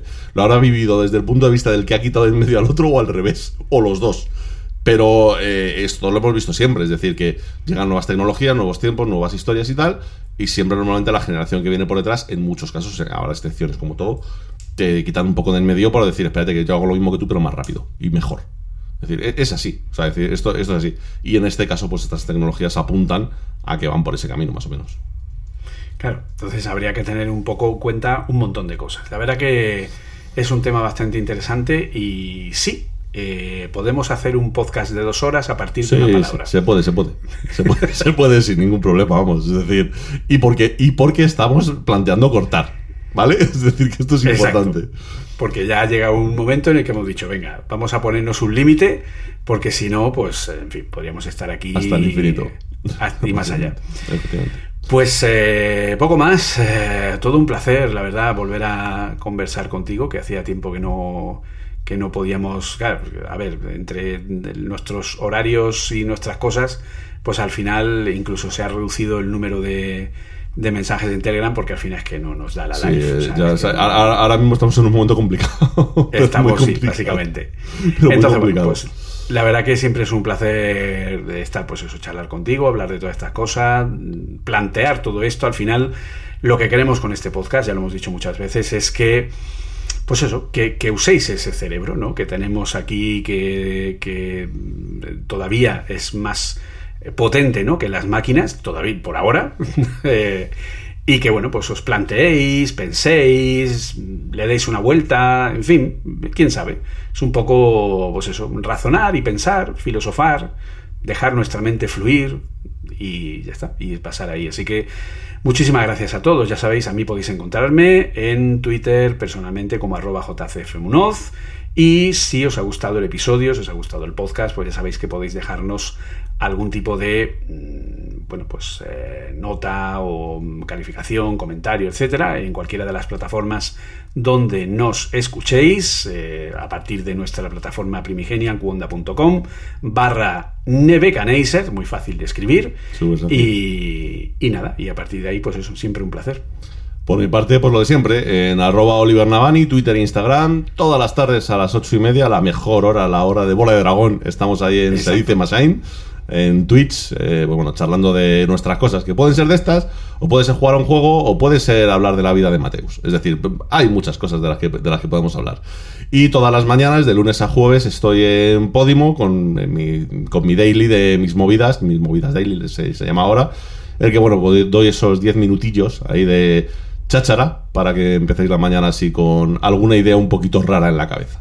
Exacto, que hace falta, hace falta. Las mentes despiertas y que se de alguna forma planteen o, o se puedas desafiar a la realidad, ¿vale? Son las que, sobre todo a las 7 de la mañana, la neurona es cuando necesita ese tipo de, de contenido. Exactamente. Y por mi parte, pues igual, también podéis encontrarme en Twitch los sábados a las 7 de la tarde, en twitch.tv barra Apple Coding y en los podcasts de Apple Coding y Apple Coding Daily y ahora también en el podcast de Café Swift junto a mi compañero Arturo Rivas, al que saludo desde aquí si nos está escuchando. Así que poco más, muchísimas gracias y nos oímos pronto si las máquinas quieren. ¿no? Efectivamente, si los calamares nos Exacto. dejan, que es el tema. Así que un saludo y hasta Hasta pronto. luego, chao. Sabemos que estáis ahí. Percibimos vuestra presencia. Sabemos que tenéis miedo, nos teméis a nosotros. Teméis el cambio, pero no conocemos el futuro.